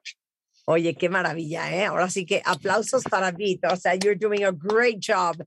Ahora, mi pregunta es, como nos escuchan en el resto del país, ¿hay futuro para Guadalajara, Monterrey? Mira, estamos empezando en, Ciudad de México. VIT es una empresa enfocada, aunque es de origen europeo, está enfocada totalmente en Latinoamérica. Empezamos con este servicio, innovamos con este de negocio en México. La Ciudad de México fue la primera ciudad donde esto. Recientemente lanzamos ya también en nuestro servicio VIT Cero en Bogotá y en Santiago de Chile. Evidentemente, pues queremos seguir creciendo y perfeccionando nuestro modelo de negocio para después expandirnos a otras ciudades muy importantes de nuestro país, como son las que mencionan, ¿no? Pero de momento sí queremos, pues, eh, consolidar el, el- el- el servicio en, en Ciudad de México antes de, de expandirnos a, a otras ciudades. Pero definitivamente, pues, está en, en el radar y es algo que por por la calidad del servicio, por la experiencia recibido, por el impacto que tiene el medio ambiente, pues nos encantaría poder, poder llevar este, este servicio a, otras ciudades del país. No, y aparte acaban de hacer una campaña súper bonita porque nosotros tenemos una comunidad enorme LGBTIQ y son, eh, hicieron esta campaña de ciudades con orgullo, Pride, y decía Beat abajo, padrísimo. Eh, los pueden seguir en Instagram, es The Beat-México. En web es thebeat.co eh, diagonal MX. Beat América Latina en YouTube o The Beat Tap México en eh, Facebook. Pero lo más importante de todo, y así que no olvídense de eso, en el App Store bajan Beat, B-E-A-T, y ahí van a tener acceso a este, andar moviéndose de un lado para otro con cero emisiones en un Beat Tesla o en un Beat Zero. Gracias, Enrique. Un placer tenerte acá. Muchísimas gracias, Marta, a ti y a tu auditorio. Examen. Sorpresa. Examen. Sorpresa. Examen. Sorpresa. Examen. Sorpresa. Examen sorpresa con Marta de baile.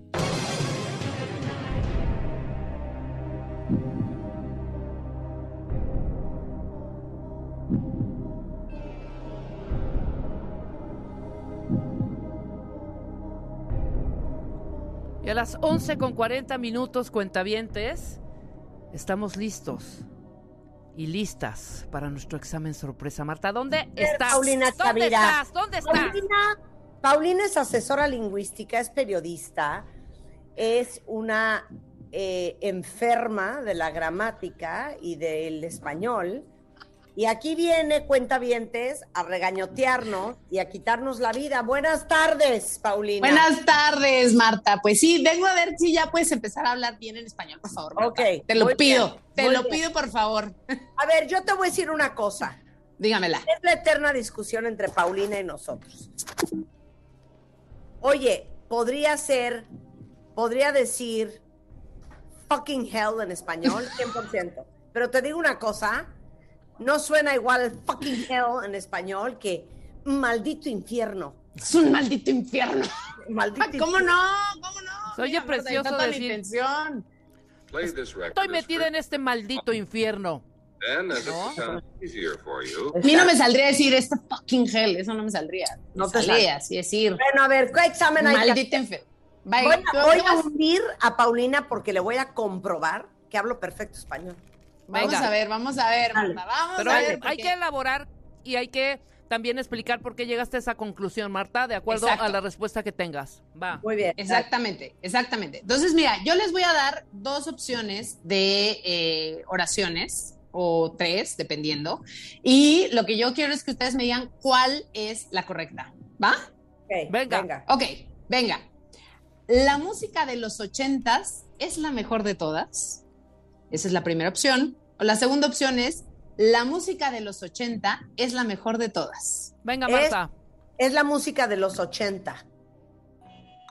Elabora. Es la música de los 80. ¿Por qué? ¿Por qué llegaste a esa conclusión? Venga. Ok, llego a esa conclusión porque 80 es solamente una década. 80 es plural. Mi nombre es Marta, gracias. Yo también creo ¿Y que. la-?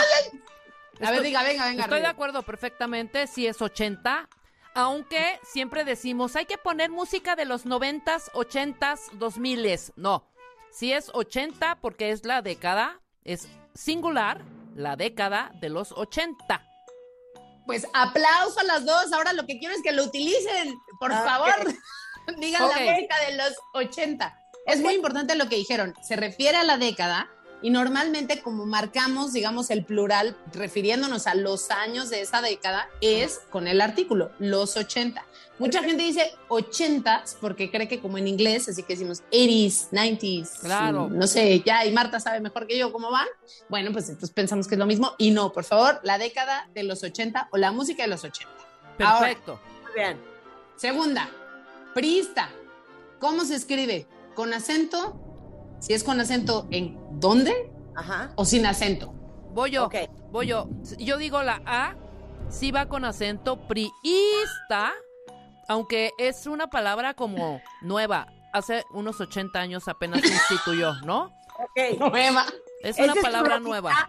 Ok, yo digo que es priista con acento en la segunda I, Ajá. porque la palabra es una especie de esdrújula con, eh, con lo que viene siendo toqueante a la grave. Toquea. La grave, la grave que está Oye, gravísima. la grave, la- lo grave es la respuesta que me acaban de dar en este momento. Priista no, pero fíjate, ¿qué lleva tal, ¿qué, tal, ¿qué tal la palabra? ¿Qué tal la palabra toqueante? Toqueante. No, todo mal, todo mal con el toqueante. Espérame, espérame, Pero ¿cómo ¿quién que no lleve acento? ¿Por qué entonces diría prista? Prista. No, es que fíjate, priista, es que este, este es, una, es un gran descubrimiento, fíjense. Resulta que hay unas palabras que se- a lo mejor no sé si se acuerdan, que se llaman hiatos. Los hiatos son cuando tenemos dos vocales que van en diferentes sílabas. A diferencia del diptongo, que si se acuerdan, el diptongo teníamos las vocales en la misma sílaba. Exacto. Bueno, con el hiato, resulta que hay tres tipos de hiato y uno de estos tres tipos de hiato es cuando tenemos dos vocales idénticas. ¿Qué quiere decir? Que cuando tenemos dos vocales idénticas, nunca, nunca, nunca, nunca van a estar en la misma sílaba. Por lo tanto, si hacemos la división de sílabas de esta palabra, sería pri, is, ta. Es decir, es una palabra grave que termina en vocal, por lo tanto, no lleva acento. O sea, lo de que estaba toqueante con grave, que Tienes nos dijo razón. Marta, no estaba tan mal, solo le faltaba verdaderamente pensar que es una palabra grave que termina en vocal y que pues entonces no. Por avertarlos a la, a la alberca sin flotis. Tienes toda la razón. Es grave y no va Es acentuada, por supuesto. Exactamente, exactamente. Oh, Entonces, Dios pues mío. sí, toqueante con grave, pero pues acuérdense que las palabras graves que terminan dar en medio punto, porque dije que era grave. Le podría dar medio punto, Marta, pero no lo sé. No. Porque me dijiste que es drújula. ¿De dónde sale la esdrújula aquí? No hay esdrújula. Ah, y ahora me vas a decir que las palabras que empiezan con P no es una esdrújula. No, pero no está acentuada No siempre, en la primera, en la sería esdrújula si fuera priista. Ajá, exactamente. Muy bien, muy bien, Rebe. Tú muy bien. Ajá. Venga, ¿están listas para la siguiente pregunta? Siguiente. Venga. Cuando escriben un correo electrónico, les voy a dar tres opciones aquí. ¿Cómo ¿Es un empiezan? correo electrónico, un email. Un email, Marta. Un email para que. Bien. Cuando escriben un correo electrónico, ¿cómo lo, cómo lo empiezan? A ver, la primera opción. Hola, querida Rebeca, coma. Esa es la primera opción. Eh, la segunda opción es, hola, querida Rebeca, dos puntos. Y la tercera opción es, hola, coma, querida Rebeca, dos puntos. Ok. Es, hola querida Rebeca, coma. antes se usaban los dos puntos, pero desde hace más de 22 años, en el diccionario de la Real Lengua Española, se dio la oportunidad, la alternativa, de sustituir los dos puntos por la coma. Porque hay muchos teclados de computadora que no tienen dos puntos. Corea, sobre todo en Corea. Mira. Bueno, Marta nos dice primera opción. ¿Tú, Rebe? Yo voy, yo voy, voy a decir, la 3 podría ser si hay varios en ese mail. Si yo le mandé Ajá. a varios, sería hola, Ajá. como para saludar a todos. Y luego, Ajá. querida Rebeca, te amo, ¿no? Por ejemplo. Esa sería una. Pero yo me voy por la de hola, querida Rebeca, dos puntos. Por la B. Tú, o sea, te vas por la B. Sí, por la versión pues, antigua. Ajá. Por la versión antigua. ¿Cuál versión antigua? Por amor a Dios, no es versión antigua, por favor. Esa es la versión en español. Cuando escribimos en español tenemos que usar dos puntos. La Real Academia Española Ahora no resulta. lo dijo en ningún momento, menos hace 22 años, que no vamos a utilizar dos puntos, Marta. Porque es de lo poco que sí hay. Dígame. Está súper desmodada. te lo Sí. digo. Los dos puntos y el punto y coma están ya obsoletos, creo. Obvio, no, no inventen. Son dos signos de puntuación. Nadie los así, usa. Lo máximo. Claro que sí, yo los uso. ¿Sí? Ya con eso, ya Oye, nadie los Oye, no. yo como en mis mails no saludo, o sea, yo voy de, yo voy directo. Mándame esto. Mándame la presentación. Ok, muy bien. O sea, pero si, pero si estás, no sé, si te está, si alguien se está presentando contigo, tú te estás presentando con alguien, pues sí saludas. Claro, pero entonces te voy a decir cómo es el saludo. ¿Cómo? Hello, Jonathan, coma. Thank you so much. Muy bien. ok. Eso, a ver, en inglés es importante. En inglés si se usa la coma, claro, como bien dijo Marta con coma, sería hello Jonathan, coma. Pero en español no. Y lo que decía Rebe de que tenía que llevar coma porque había más personas a las que les estabas escribiendo, no, en realidad ahí tenemos una cosa que se llama vocativo. Ok. Y el vocativo es cuando yo le hablo a alguien. En este caso te estoy saludando a ti, querida Rebe. Entonces te pongo hola, coma, querida Rebe, dos puntos, porque el vocativo siempre tiene que ir separado de toda la oración con comas. Claro. Entonces, por ejemplo, cuando decimos, no sé, muchas gracias, este, Marta, por invitarme a tu programa hoy, tendría que escribir, muchas gracias, coma, Marta, coma, por invitarme a tu programa hoy. Claro. ¿Sí? Muy bien, nos queda clarísimo. Bien. Buenísimo. Entonces, ninguna tiene puntos aquí, oigan. Bye, Oye, yo cero, sí dije que la, yo sí dije que la B, hola. Tú dijiste Rebeca. la B y es la C, es la C. Hola, coma, querida Rebeca. Tienes razón, dos tienes razón, puntos. tienes razón. Ok, vamos Así con que la siguiente. no hay puntos en esta. Ahora, ¿cómo se escribe esta palabra? Exnovio. Ah. Ex. A ver, venga. Ok, para empezar, esa palabra no se escribe porque de ese güey no se habla. Para empezar. Es verdad. Es verdad, pero si tuvieras que mencionarlo en algún momento. Tuviste que informarle a, a- a alguien que tu exnovio se quedó con la póliza del seguro, pensémoslo así. Pensémoslo así, ándele. Ándele. ¿Cómo escribirías? Se escribe H-I-J-O B-E-L-A C-H-I-N-G-A-D-A. No, no es cierto. Se escribe E-X Ajá. Órale. Espérame. Está pensándola, está pensándola, que- está pensándola. Estoy pensando que no me vaya a salir esta vieja con un rollazazazo. Espérate. Debe de ser cuentavientes EX, pero EX también a partir de hace seis años, la Real Academia Española ya lo clasificó como Ajá. un artículo, como un artículo que se usa eh, antes de cualquier cosa que quieres decir que ya fue. Que ya fue, exacto. ya fue. Entonces, no, no, no, no. Va a ser EX-medio novio, seguramente. Yo- esa era la primera opción. ¿Tú cómo dices, Rebe? Yo me voy por la B, exnovio, ex ya es un prefijo, prefijo, sufijo, me fijo. Entonces, ya para qué, ya para qué el guion, hija. El ex ya da esa interpretación de que ya fue exnovio separado sin ningún, eh, sin ningún guion. Sin ningún guion. O sea, tú dices ex, espacio, novio. Exacto. Así.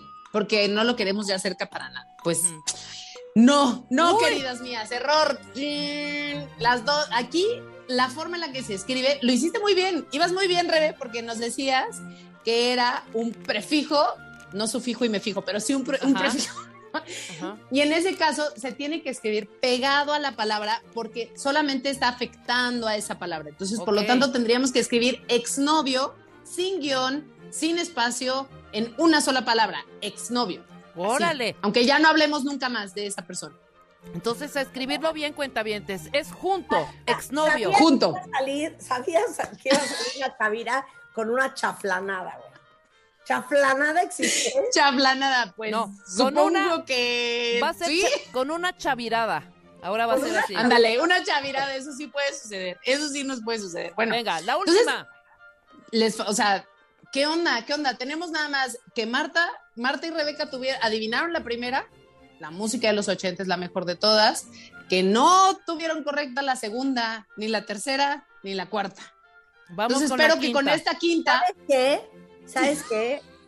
Perfecto. Nada más que ahora vaya de vuelta. La semana que entra le voy a hacer un examen de inglés a la Paulina, vas a ver. Ándale. Que le quite los punta. Va. A ver, vas Paulina a Bueno, las cinco. pero el inglés no es mi lengua materna, Marta. No me importa. no me importa. Bueno, a ver, va la última. Espero que aquí puedan. Venga, demuéstrenos, demuéstrenos. ¿Cuál es la frase correcta? Opción A.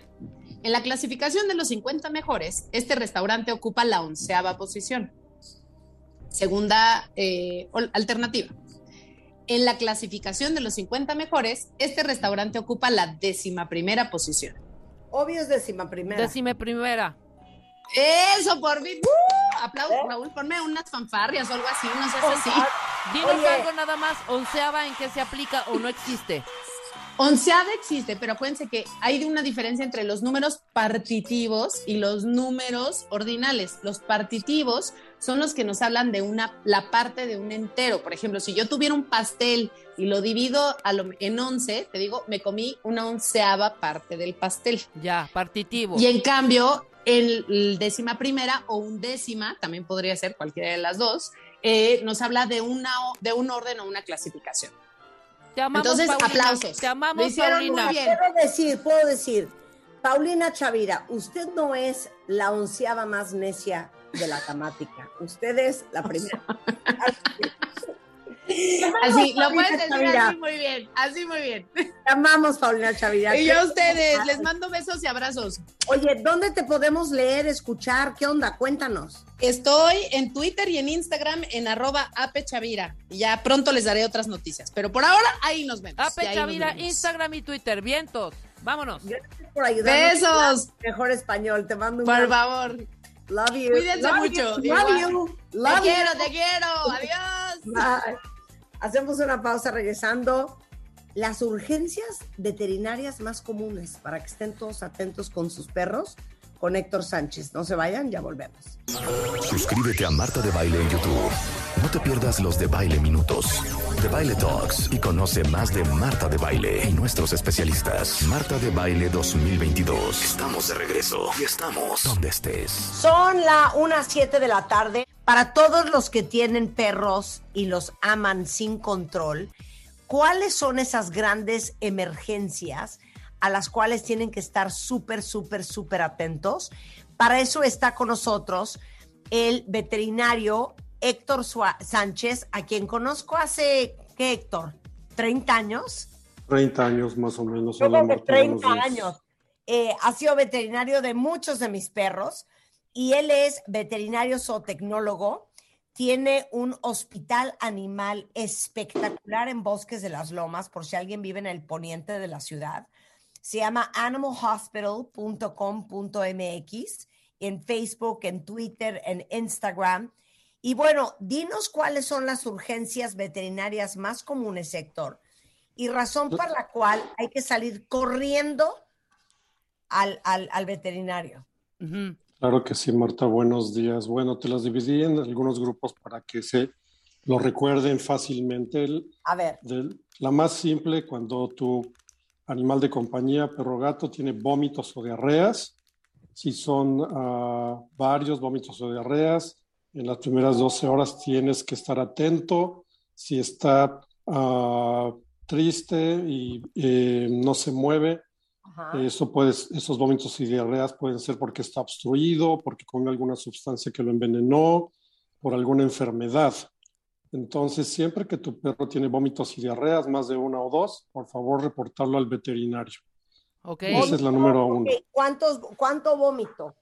¿Y Pues cuánto- tendrá que vomitar eh, básicamente con que vomite más de tres o cuatro veces en las primeras dos a cuatro horas. Ya le tienes que avisar a tu veterinario que tu animal de compañía está vomitando o más de tres o cuatro evacuaciones con diarrea.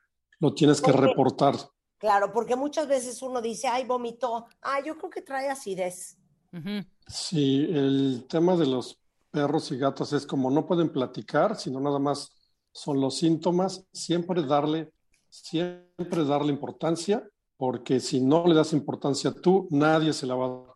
Tú eres el portavoz de tu animal de compañía y siempre le tienes que hacer caso. Y no automedicar a su 100%, pobre mascota. traumas. Porque el otro día, el otro Después, día si su perro rápidamente. se cae, si lo muerde otro perro, si tiene algún accidente de tránsito, alguna herida en la piel, siempre, siempre, aunque parezca que no es importante, tienes que comentarlo con tu veterinario, sobre todo si se ve triste, si se ve poco responsivo, si camina anormal, ah, si respira más rápido de lo normal, si tiene jadeo después de algún, una caída o que lo mordió un perro o que pudo haber sido golpeado por un coche, lo tienes que eh, avi- reportar a tu veterinario. Es bien importante.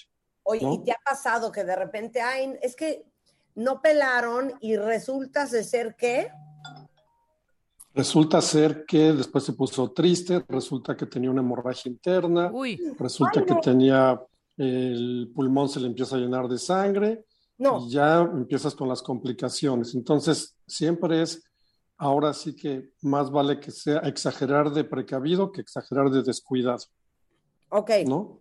perdón, ahorita que hace mucho calor, sobre todo para los perros braquicéfalos, los que son chatos de la, de la nariz, eh, una emergencia puede ser un golpe de calor. Definitivamente. A ver, Ahorita... ¿Cómo es? Básicamente se recomienda que todos los perros en general, pero más los braquicefálicos o los chatos, salgan a caminar temprano en la mañana o tarde en la noche, porque de repente lo sacan 12, 1 de la tarde, 2 de la tarde, ahí con el calor del pavimento y del cemento, se empieza a elevar su temperatura corporal y como los perros no sudan, sino solamente pierden calor por el jadeo o por la planta de los pies, la ellos tienen de 38 a 39.2 de temperatura y se les sube 39 y medio, 40, 40 y medio, 41, se desmayan, jadean y se mueren rápidamente. O a los que se les olvidó el perro adentro del coche o que se bajan No. a la panadería y lo dejan en el coche es pecado mortal. Se les muere rapidísimo. No Pues mucho pueden- cuidado con el calor. Oye, qué bueno que lo dijiste. No pueden dejar los perros en los coches, hombre. Ese es un pecado mortal. Con, aún con las ventanas abiertas, si los dejan al rayo del sol, el pobre perro se va a morir pronto. Entonces hay que tener mucho, mucho cuidado. Te estoy hablando de la Ciudad de México. Claro. Ahora tú déjate en, en- en ciudades con más calor, bueno, pues es, es malísima. idea. Oiga, perdón, hay unas historias de terror de dejaron al, al niño de tres Ah. años en el coche y Cortea se murió. Ay, ¿qué creen? También. El perro es un libro. A los perros no se les puede dejar en el coche. Sí, eso es muy común. O se ponen a jugar a la pelota. Los perros siempre quieren jugar. Entonces de repente sacan al bulldog, al boxer y le avientan la pelota ahí en el sol, en el parque, a las 12, 1, 2 de la tarde. Y los perros siempre van a querer jugar, son felices jugando con su amo y de repente nada más se desmayan, ¿no? Entonces rápidamente los tienen que mojar con agua fría, rápidamente llevarlos al veterinario, pero evidentemente más vale prevenir, que no los saquen cuando hace calor a jugar, ¿verdad? No, y aparte, ¿sabes qué? Los perros chiquitos y sobre todo los chatos y sobre todo los perros chiquitos que tienden a ser gorditos, uno como dueño tiene que saber cuál es el límite de tu perro. Y como tú dices, un perro instintivamente, Héctor, va a querer jugar. Gastón, que tú fuiste el veterinario de Gastón muchos años. Gastón era un perro de 98 kilos, con doble capa de pelo. Él vivía en verano, invierno y en todas las épocas con un abrigo puesto. Claro. Y entonces yo sabía que a Gastón yo no lo podía forzar a jugar o exponerlo al calor, porque él tenía tres veces más calor de lo que, de lo que había por, por el pelo que tenía encima. Entonces, conocer cuál es el límite de tu perro y no estar empujándolos a caminar tres horas en el centro histórico con un calor del infierno, llevárselo al parque de no sé qué a las 3 de la tarde con un rayo del sol y el perro pues no te puede decir, güey, ya no me siento bien, por favor llévame al aire acondicionado. Eso no se lo va a Sí. decir un perro. No, le van a echar ganas porque siempre quieren estar contigo, pero la, la primera medida así rápido, rápida que se me ocurre, que bueno, de repente es difícil, es si ya lo ves jadeando y acalorado, ya se hinchó, mójalo, mójalo con el agua donde lo encuentres, dale agua fría de tomar, ponlo en la sombra, pero siempre el perro es, es tan noble que él va a querer jugar y jugar y jugar y si lo incitan al juego, pues él hasta donde aguante, ¿verdad? Claro, oye, y esto que dijiste es clave. Los perros siempre le echan ganas. O sea, hay Siempre. pocos perros que se te sientan en la esquina y te dicen, no voy a seguir caminando. Pero casi todos le echan muchas ganas. No forces a tu perro a que le eche muchas ganas. Sí, correcto. Vámonos con la intoxicación. Venga. En esto de la intoxicación, toda la gente deja sus medicinas en su buró, en la mesa del comedor, en lugares donde el perro lo alcanza y hay que tomar la misma medida que con los niños. No dejes tus medicamentos ni tus artículos de limpieza cerca del alcance de los perros porque el olor, el sabor, la curiosidad hace que se coman todo y, de- y ahí tienes las llamadas. Se comió mi medicina de la presión, se comió mi medicina de la tiroides, se comió mi medicina del el Tylenol, la aspirina, todos estos desinflamatorios. Y entonces a los perros y los gatos se intoxican facilísimo con este tipo de medicamentos. Les dan úlceras, gastritis, vómitos, se les perfora el corazón, empiezan a sangrar, se les va la presión al piso. Hay muchos químicos y limpiadores que el sabor les gusta. Los mismos medicamentos que usamos para perros ahora ya todos tienen sabor. Entonces de repente les doy 20 tabletitas de medicina para el dolor que les tienen que durar 20 días y se comen todas las tabletas el mismo día por el sabor. Y ahí están con insuficiencia renal, se les descompone el hígado, el riñón, el corazón y se mueren, ¿verdad? Claro. Oye, y aparte, algo que nos dice Héctor Cuentavín, se van a traumar con esto. Me dice, tengo todos los días casos de perros intoxicados porque comieron chocolate. Explica lo del chocolate. Bueno, el chocolate en especial es, eh, eh, yo no sé en qué casa no habrá chocolate, pero pues yo todas las que conozco tienen chocolate en algún momento. Siempre dejan el chocolate en la mesa, en el buró, en el comedor, en todos lados. Llega tu perro que pesa un kilo, dos kilos, tres kilos, cinco kilos y se come toda la barra de chocolate, dos barras de chocolate o estas barras mega gigantes de chocolate porque les encanta el sabor y allá andan dos, tres horas después vomitando, empiezan a temblar, están todos excitados, les tocas el pecho y tiene una taquicardia súper elevada, se ponen todos hiperactivos y ya después empiezan a vomitar, se desmayan y les puede dar un, un paro cardiorrespiratorio. No es que coman una probadita de chocolate y les pase eso, pero yo he visto perros que me habla el dueño y me dice, ay, comí chocolate, pues lo tienen que llevar a la clínica, ver la cantidad y después el dueño me dice, pues comió un cuadrito de chocolate. Bueno, pues mira, ya que estás aquí, lo vamos a hacer vomitar y lo hacemos vomitar y vomita Media tableta. medio litro de chocolate. Hay un perro de Chihuahua, el último que tuve hace unas dos semanas, un chihuahuita de 3, 4 kilos. Bueno, vomitó ocho veces chocolate. Le digo a la doña, bueno, qué bueno que era un cuadrito, pero el cuadrito era de un metro cuadrado, porque Sí, exacto. se echó Oye, la tableta de toda la familia, ¿verdad? ¿Por qué es tan tóxico el chocolate para los perros? Mira, el chocolate tiene una sustancia que se llama la teobromicina, te- perdón, teobro- teobromina, que es, eh, no la metaboliza el hígado de los perros. Y entonces, esa es la sustancia que provoca las taquicardias, los temblores, la excitación, hiperactividad, todo este tema cardíaco. Y es, se intoxica porque el cacao, sobre todo cuando son chocolates negros o el cacao, hay perros que les gustan sabores muy extraños. Habrá quien no se come una, nada de cacao, pero de repente hay quien le gusta mucho y, este, y le provoca todos estos síntomas porque su hígado no es capaz de metabolizar, ¿no? Oye, y tampoco uvas, pasas, cebolla, ajo, Ah, barras de todas esas. ¿Por qué?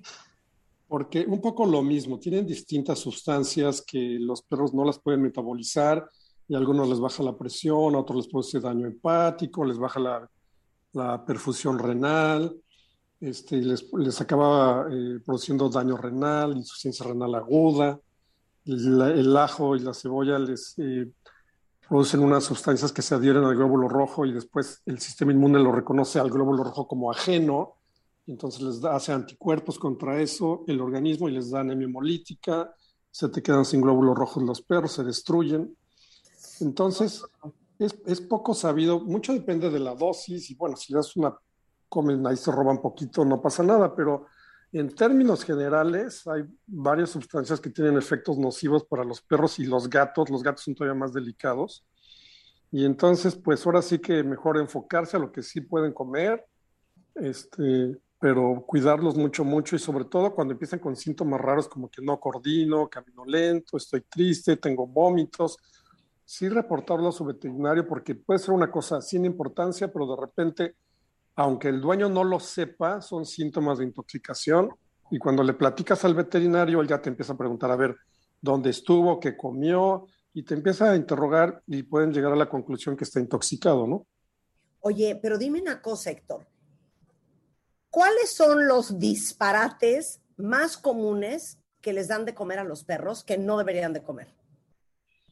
Mira, yo creo que en general eh, eh, los perros que son traviesos y se huelen su gran olfato, detecta cosas que les gustan y tal vez no tienes tú como dueño eh, la- la intención de que pase algo, pero los perros son traviesos, entonces roban este, todos los medicamentos que dejas al alcance de su boca, eh, la comida, la, la comida que hay en la mesa que se pueden subir a la mesa y se la comen. Ah, pero básicamente mucho, mucho, yo creo que el chocolate sí le entran bien, los medicamentos para perros que tienen saborizantes y se comen este, toda la dosis de la semana de, un- de una sola mordida. Pero mira, yo me Este, refiero, por ejemplo, yo tengo entendido, a lo mejor estoy mal, que los perros no deben de estar tomando leche de vaca. Ni en forma de un yogur, ni un queso. Yo no sé por qué yo tengo esa idea.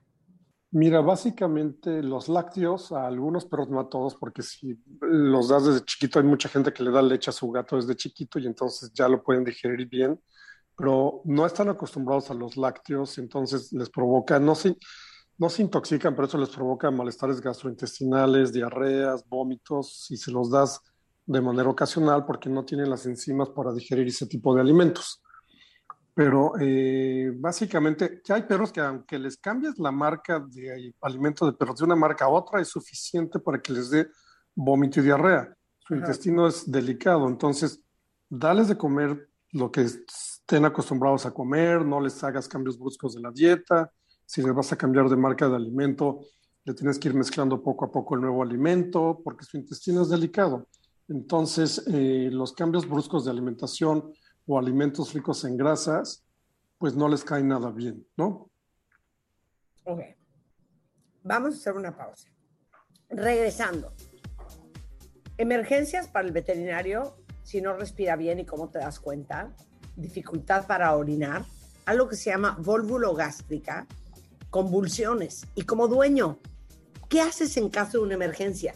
Si les hemos dado clases de maniobra de Heimlich, RCP, torniquetes, pues vamos a explicarles qué pueden hacer ustedes en caso de una emergencia con su perro. Al regresar con el doctor médico zootecnista Héctor Sánchez. Al regresar, no se vaya. Marta de Baile, al aire, por W Radio 96.9. Hacemos una pausa. Estamos de regreso en W Radio en una plática cuentavientes importantísima. Urgencias veterinarias más comunes con el doctor veterinario zootecnista Héctor Sánchez, que les digo que tiene un hospital espectacular, se llama el Animal Hospital en Bosques de las Lomas para los que viven en el poniente de la ciudad. Y ya hablamos de vómito y diarrea, directo al veterinario. Traumas, directo al veterinario. Intoxicación, directo al veterinario. Y ya les dio eh, los alimentos y los síntomas de un perro intoxicado. Ahora vamos con dificultad para respirar. ¿Cómo se le nota? Dificultad por respirar, muy importante, sobre todo, bueno, cualquier edad, pero sobre todo ya cuando tienes un, animal de compañía de los ocho años en adelante, de repente en la noche empieza a toser mucho o en la madrugada, empieza a respirar más acelerado de lo normal, empieza como si tuviera algo atorado, tienes que reportarle al veterinario porque seguramente tiene agua en los pulmones o edema pulmonar o algún tema relacionado con la circulación. Y entonces eh, es muy importante siempre tomar video y mandárselo a tu veterinario. Eh, estas son generalmente enfermedades del corazón. Dificultades para orinar, eso es muy común en los gatitos, de repente se ponen en posición de orinar y no sale nada, no sale nada. Eso es una verdadera emergencia. Por favor, el gato ya se obstruyó. Los gatos por mil causas tienen temas de, de que su uretra se obstruye y ah, lo tienes que reportar. Tienes como seis horas antes de que le pasen cosas a tu gato, si no lo reportas, por favor. Entonces, en los perros también les creció la próstata, tienen un cálculo, eh, una infección urinaria. Esos, eh, por favor, repórtenlos inmediatamente. Aquí tenemos una cosa que se llama la dilatación gástrico. De repente le diste de cenar a tu perro, a tu perro de talla mediana, grande o gigante, y a las dos horas empieza como con ganas de vomitar, intenta vomitar, intenta vomitar, no sale nada. De repente su abdomen se empieza a dilatar, se empieza como a inflar, eh, les empieza a doler, muy inquietos, no se pueden echar, no se pueden echar, tratan de vomitar y no pueden vomitar. Tienes una hora para hablarle a tu veterinario antes de que suceda una cosa que se llama torsión gástrica o dilatación gástrica, porque su estómago se distiende, se llena de gas, empieza a rotar sobre su propio eje y eh, tienen muerte súbita después de unas dos a cuatro horas de empezar con esos síntomas. Entonces, la dilatación gástrico, pónganle atención, casi nadie se da cuenta, casi todo el mundo piensa, ay, le cayó mal algo, mañana en la mañana si sigue así lo llevo al veterinario y el pobre perro no amanece. Entonces es bien, bien importante eso de la dilatación gástrica. Un tema muy importante, las convulsiones. De repente tu perro está normal. Espérame, empieza- espérame con la dilatación Ah. gástrica. A ver, Va. Dos cosas que te quiero comentar. A mí se me murió Rocky, mi chau chau negro, porque le dio una contorsión intestinal. Una torsión. Una torsión, exacto, una contorsión, ¿eh? ¿Qué tal? Una torsión intestinal. Ya no me acuerdo porque tengo bastante mala memoria. ¿Cuáles son los síntomas de la torsión? ¿Por qué te lo pregunto? Porque Gastón, que es ese terranova espectacular que tuve, lo hacíamos comer adentro de su, como, como de un corralito, comía ahí y después lo dejábamos hora y media después de que haya comido en ese corralito, justamente para que no le diera una torsión intestinal. Sí, básicamente, bueno, es, es, se llama torsión gástrica y de pasada, cuando el, cuando el estómago rota sobre su propio eje, también la primera parte del intestino, el píloro, el duodeno, eh, se estrangulan porque giran sobre su propio eje, aunque en realidad es el mismo fenómeno que es la torsión Pero gástrica. que como que tienen colgado el estómago o qué? Lo que pasa es que los perros de tórax amplio tienen un ligamento que sostiene el estómago hacia el hígado y ah, cuando comen croquetas, sobre todo, después les da sed, toman mucha agua. Hay varias teorías, no se sabe una causa exacta, si no es, puede haber varias causas o, ninguna causa suceder de manera espontánea, pero casi siempre es después de comer. Y entonces comen su alimento, después toman agua, y estas croquetas se, se inflan, aumentan en tamaño dentro del estómago, tienen el estómago pesado, hacen algún ejercicio, el estómago pues finalmente empieza a moverse y de repente eh, empieza a rotar sobre su propio eje y empiezan todos estos gases que se fermentan en el estómago, se empiezan a acumular en el estómago, dilatan el estómago y empieza ya el fenómeno propiamente de la torsión, que es que el estómago gira sobre su propio eje y eh, se estrangula tanto la parte que baja del esófago y también la parte del píloro y estos gases del estómago hacen que se dilate, se distienda y cause la muerte por una compresión venosa.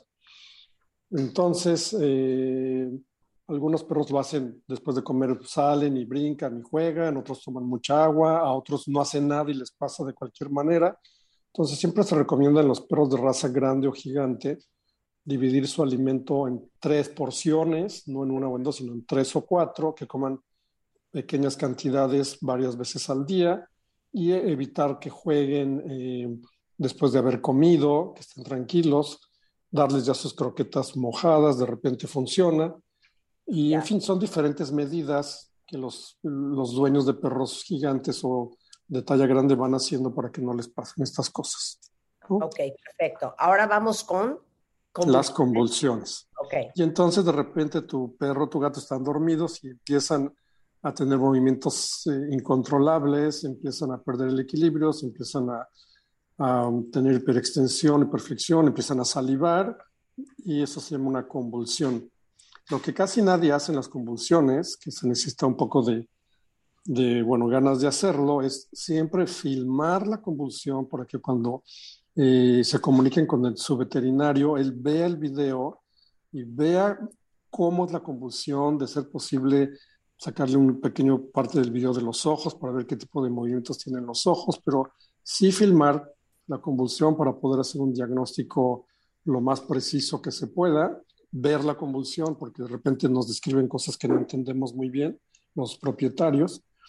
Y um, eso, evidentemente, bueno, no conozco a nadie que tenga una convulsión su perro y no le habla a su veterinario, pero la tienes que reportar porque de repente puede ser, la convulsión es un síntoma de que algo anda mal, puede ser epilepsia o una intoxicación, algún traumatismo que tuvo en la cabeza y otras cosas, ¿no? Ok. Entonces, siempre, siempre reportarlos. 100%. Oye, importa, no sabes la cantidad de preguntas, Héctor. A ver, Loni dice, yo les doy de comer y luego, luego me los llevo a jugar pelota. ¿A qué raza de perros? ¿Chicos, medianos o grandotes? No, no, dice, Pero en general, yo después de comer, ese, es, este sí es como el mito de la abuelita de los niños cuando acaban de comer y que no pueden entrar a la alberca. Sí. Los perros cuando acaban de comer, dales dos horas de reposo, no los molestes, no juegues con ellos, déjalos tranquilos. Sí. ¿no? Eh, dos horas después de que coman, Sí, las primeras dos horas tranquilos, por favor, sobre todo son perros grandes o de razas gigantes, déjalos que hagan la digestión en paz, porque si no, vas a tener ahí un susto, ¿no? No, 100%, qué bueno que lo, que, lo- que lo preguntó, ¿eh? Entonces, cero, que el perro acaba de comer, ya vámonos a correr a la marquesa, ¿no? ¿Cómo crees? No, no, no, no, no. De ninguna No. manera, hay que dejarlos descansar dos horas. Ok. Sí, por favor. A ver, Hablando de perros grandes o de talla gigante. Bueno, yo les digo que a Gastón le hicimos un corral. Sí, Después de comer lo dejábamos hora y media adentro del corral para que ni siquiera pudiera caminar terminando de comer. sí. Bueno, es que además Gastón yo creo que es el perro más grande que yo conozco en toda mi carrera. O sea, nunca he visto un, un perro de ese tamaño más que el tuyo. No sé qué le diste de comer, pero wow, Puro gigantesco. amor, Puro, puro amor. amor. Exacto. Oye, dice aquí Andrea que su perro, que es un pug, a veces como que se ahoga y le dura menos de un minuto y luego se calma. Eh, la primera vez fui corriendo al veterinario, le dijeron que estaba bien, pero si un día dura más en lo que llego al veterinario, ¿qué voy a hacer? ¿Y qué es lo que le pasa? Pues mira, antes que nada le puede tomar un video. Los pugs tosen por muchas causas. Hay pugs muy gordos que de repente, mientras más gordo es el pug, el dueño está más enamorado de su perro y los tienen hechos unos gordos. Entonces, lo primero es que tienen un peso adecuado, que no estén obesos. Después, eh, igual darles de comer a los chatos unas tres veces al día. Y si empiezan con síntomas de toser o hacer ruidos, siempre un video y consultarlo con su veterinario. Puede ser que la tos sea normal y no pasa nada. También depende de la edad, después de los ocho años, esas razas obligatoriamente su chequeo anual, su placa de rayos X, su electro, sus chequeos del corazón, porque el tema de los perros y los gatos es que no, no platican, oyes, me, me tengo taquicardia, me mareo, esto, el otro, no, no platican los perros, tú, tú eres su interlocutor, entonces no hay nada como la medicina preventiva, o sea, cuando menos ya de perdis, una vez al año, humano, porque además acuérdate que los perros, cada año de nosotros son seis o siete o ocho años de perro, y entonces si lo checas cada año es como si tú te checaras cada siete años, pues como que después de cierta edad necesitas chequeos más, más seguidos, Oye, ¿no? Oye, pero te digo una cosa, me impresiona lo que acaba de decir Héctor, porque yo no sé por qué Héctor, pero mis perros a cada rato están en el veterinario. Al me- o sea, te lo juro que cada dos meses hay algún perro en mi casa en un veterinario. Porque le salieron unas ronchitas, porque vomitó amarillo. Aquí pregunta alguien que, por cierto, su perro acaba de vomitar amarillo. Porque le tienen que limpiar los dientes, porque, eh, o sea, por una razón u otra, siempre está en el veterinario. Yo prefiero que sobre a que falte. Acuérdate que un año de tu vida son seis, siete, ocho años de tu perro y, o sea, este, es mucho tiempo y si les haces sarro, les dan soplos y bueno, todo lo que a nosotros nos pasa en 70, 60, 60, 80 años, a los perros les pasa en 12, 13, 15 años de vida. Entonces, pues tienes que estar atento, ¿no? 100%. Oye, acaba de vomitar un perro amarillo. ¿Qué es esa vomitadera Ujú. amarilla? Pues generalmente son jugos gástricos o jugos biliares y eso pues es bastante común en los perros, pasa por varias razones.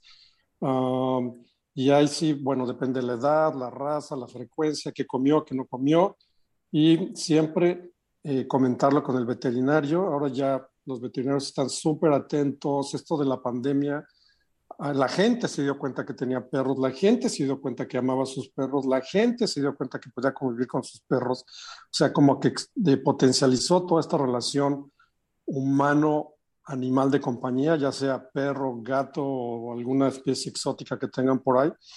Y bueno, eso nos sirve a nosotros los veterinarios porque vemos que los, que los eh, seres humanos están muchísimo más atentos de los síntomas de sus animales de compañía y eso nos ayuda a todos. Siempre un video es bueno y siempre una llamada, más vale exagerar que, que la omisión. Claro, pero yo sí, yo tomo, tomo fotos, las mando, oye, le tomo foto a la popó, la mando, oye, vomito, le tomo foto, la mando. Sí, sí, Oye, sí. Oye, a ver, mira, aquí dice eh, que Zeus, que es un bulldog francés, se robó un chocolate. A los minutos se empezó a hinchar. Domingo 9 de la noche, gracias a Dios el veterinario lo atendió de emergencia y estuvo casi un mes intoxicado por el chocolate. Imagínate. Nos quería, nos quería compartir. Oye, a ver, este, yo siento, Héctor, porque en mi casa eso pasa muy seguido, que los perros hoy en día padecen mucho de gastritis. Yo, yo pensaría que siempre ha sido lo mismo. Lo que sucede es que los dueños ya están mucho más atentos a los síntomas. Yo me acuerdo mi abuelo, mi papá, si yo les decía que mi perro vomitaba cuando era yo un niño, se me quedaban viendo así como diciendo, bueno, ponte a trabajar, ¿no?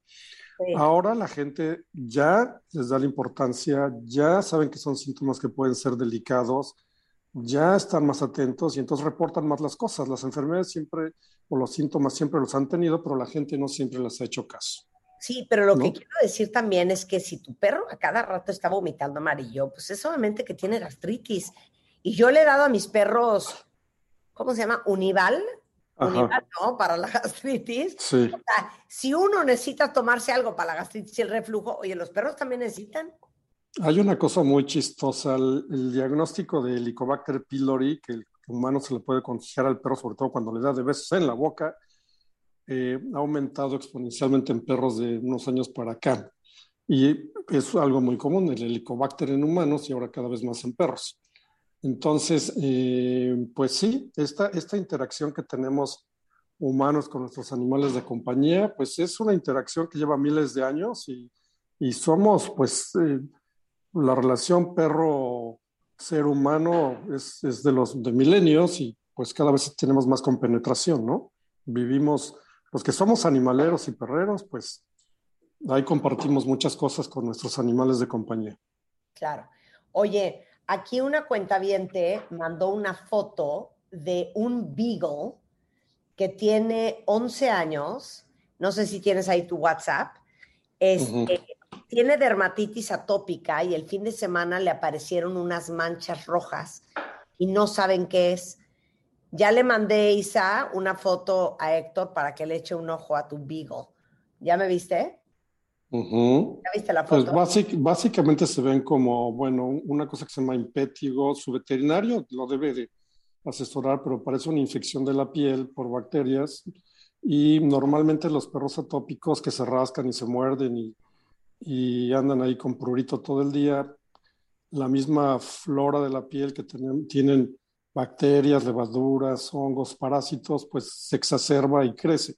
Si ya lleva 11 años con dermatitis atópica, Sí. eh, se ve como una lesión por prurito, lo que alcanzo de ver de la foto, y, y su veterinario que interconsulta regularmente o que consulta debe de saber lo, lo mejor para este caso, pero en, en la foto se ve como una infección bacteriana, ¿no?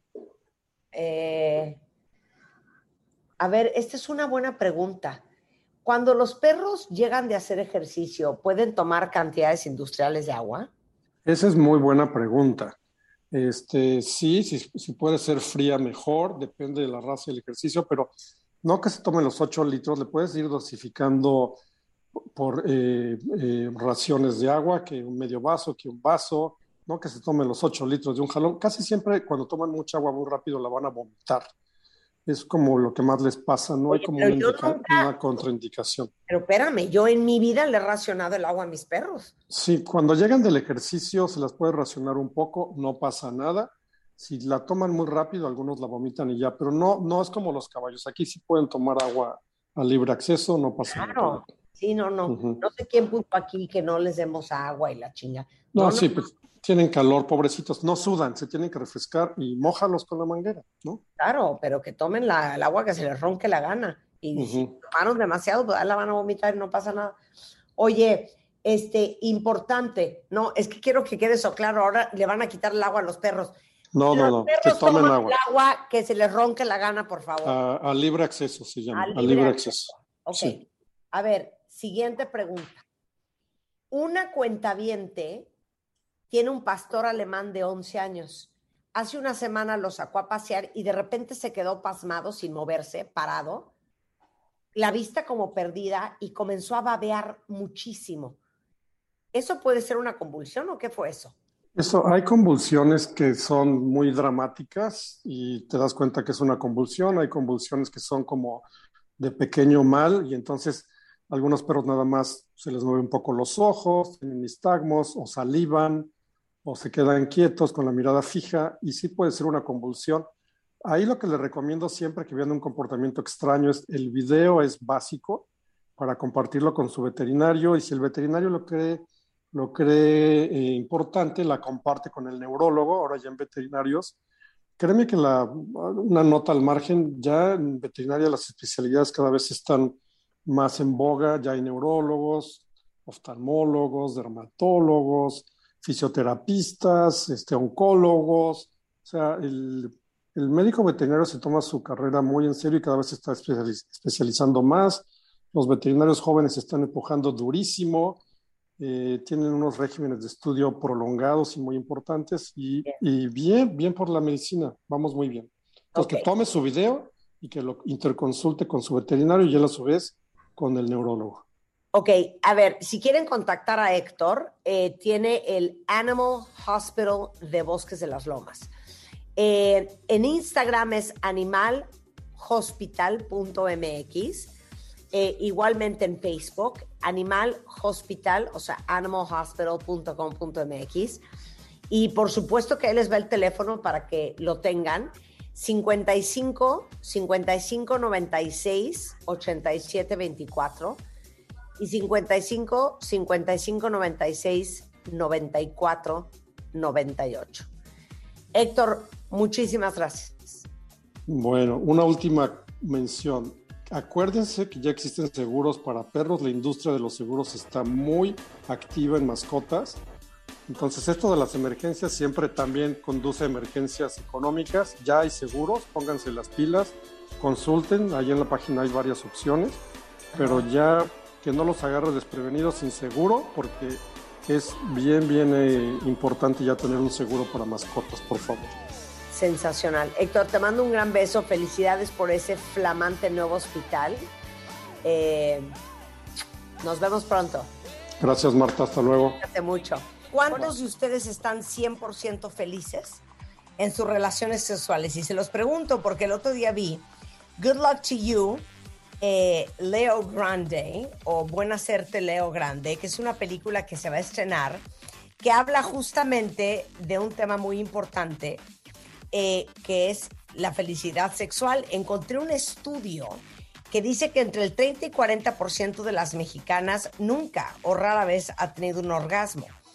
Resulta que esta película es Emma Thompson, Daryl McCormick, y son dos personajes en una relación poco casual para descubrir lo importante que es liberarse de los tabús que tenemos las mujeres sobre nuestro cuerpo. Está buenísima. Se estrena el 28 de julio. Ya saben que Emma Thompson es una super actriz. Eh, y está tanto en eh, salas tradicionales como en formatos VIP y platino. Para que no se la pierdan, se llaman Good Luck to You, Leo Grande o Buena Suerte, Leo Grande. Nos damos cuenta bien, desde regreso mañana en punto de las 10 de la mañana. Obvio no se vayan ustedes, porque tenemos mucho más el resto de la tarde en W Radio. Ya. Síguenos en Instagram. Marta de Baile. No te pierdas lo mejor de Marta de Baile, dentro y fuera de la cabina. De Baile 2022. Estamos de regreso. Y estamos donde estés.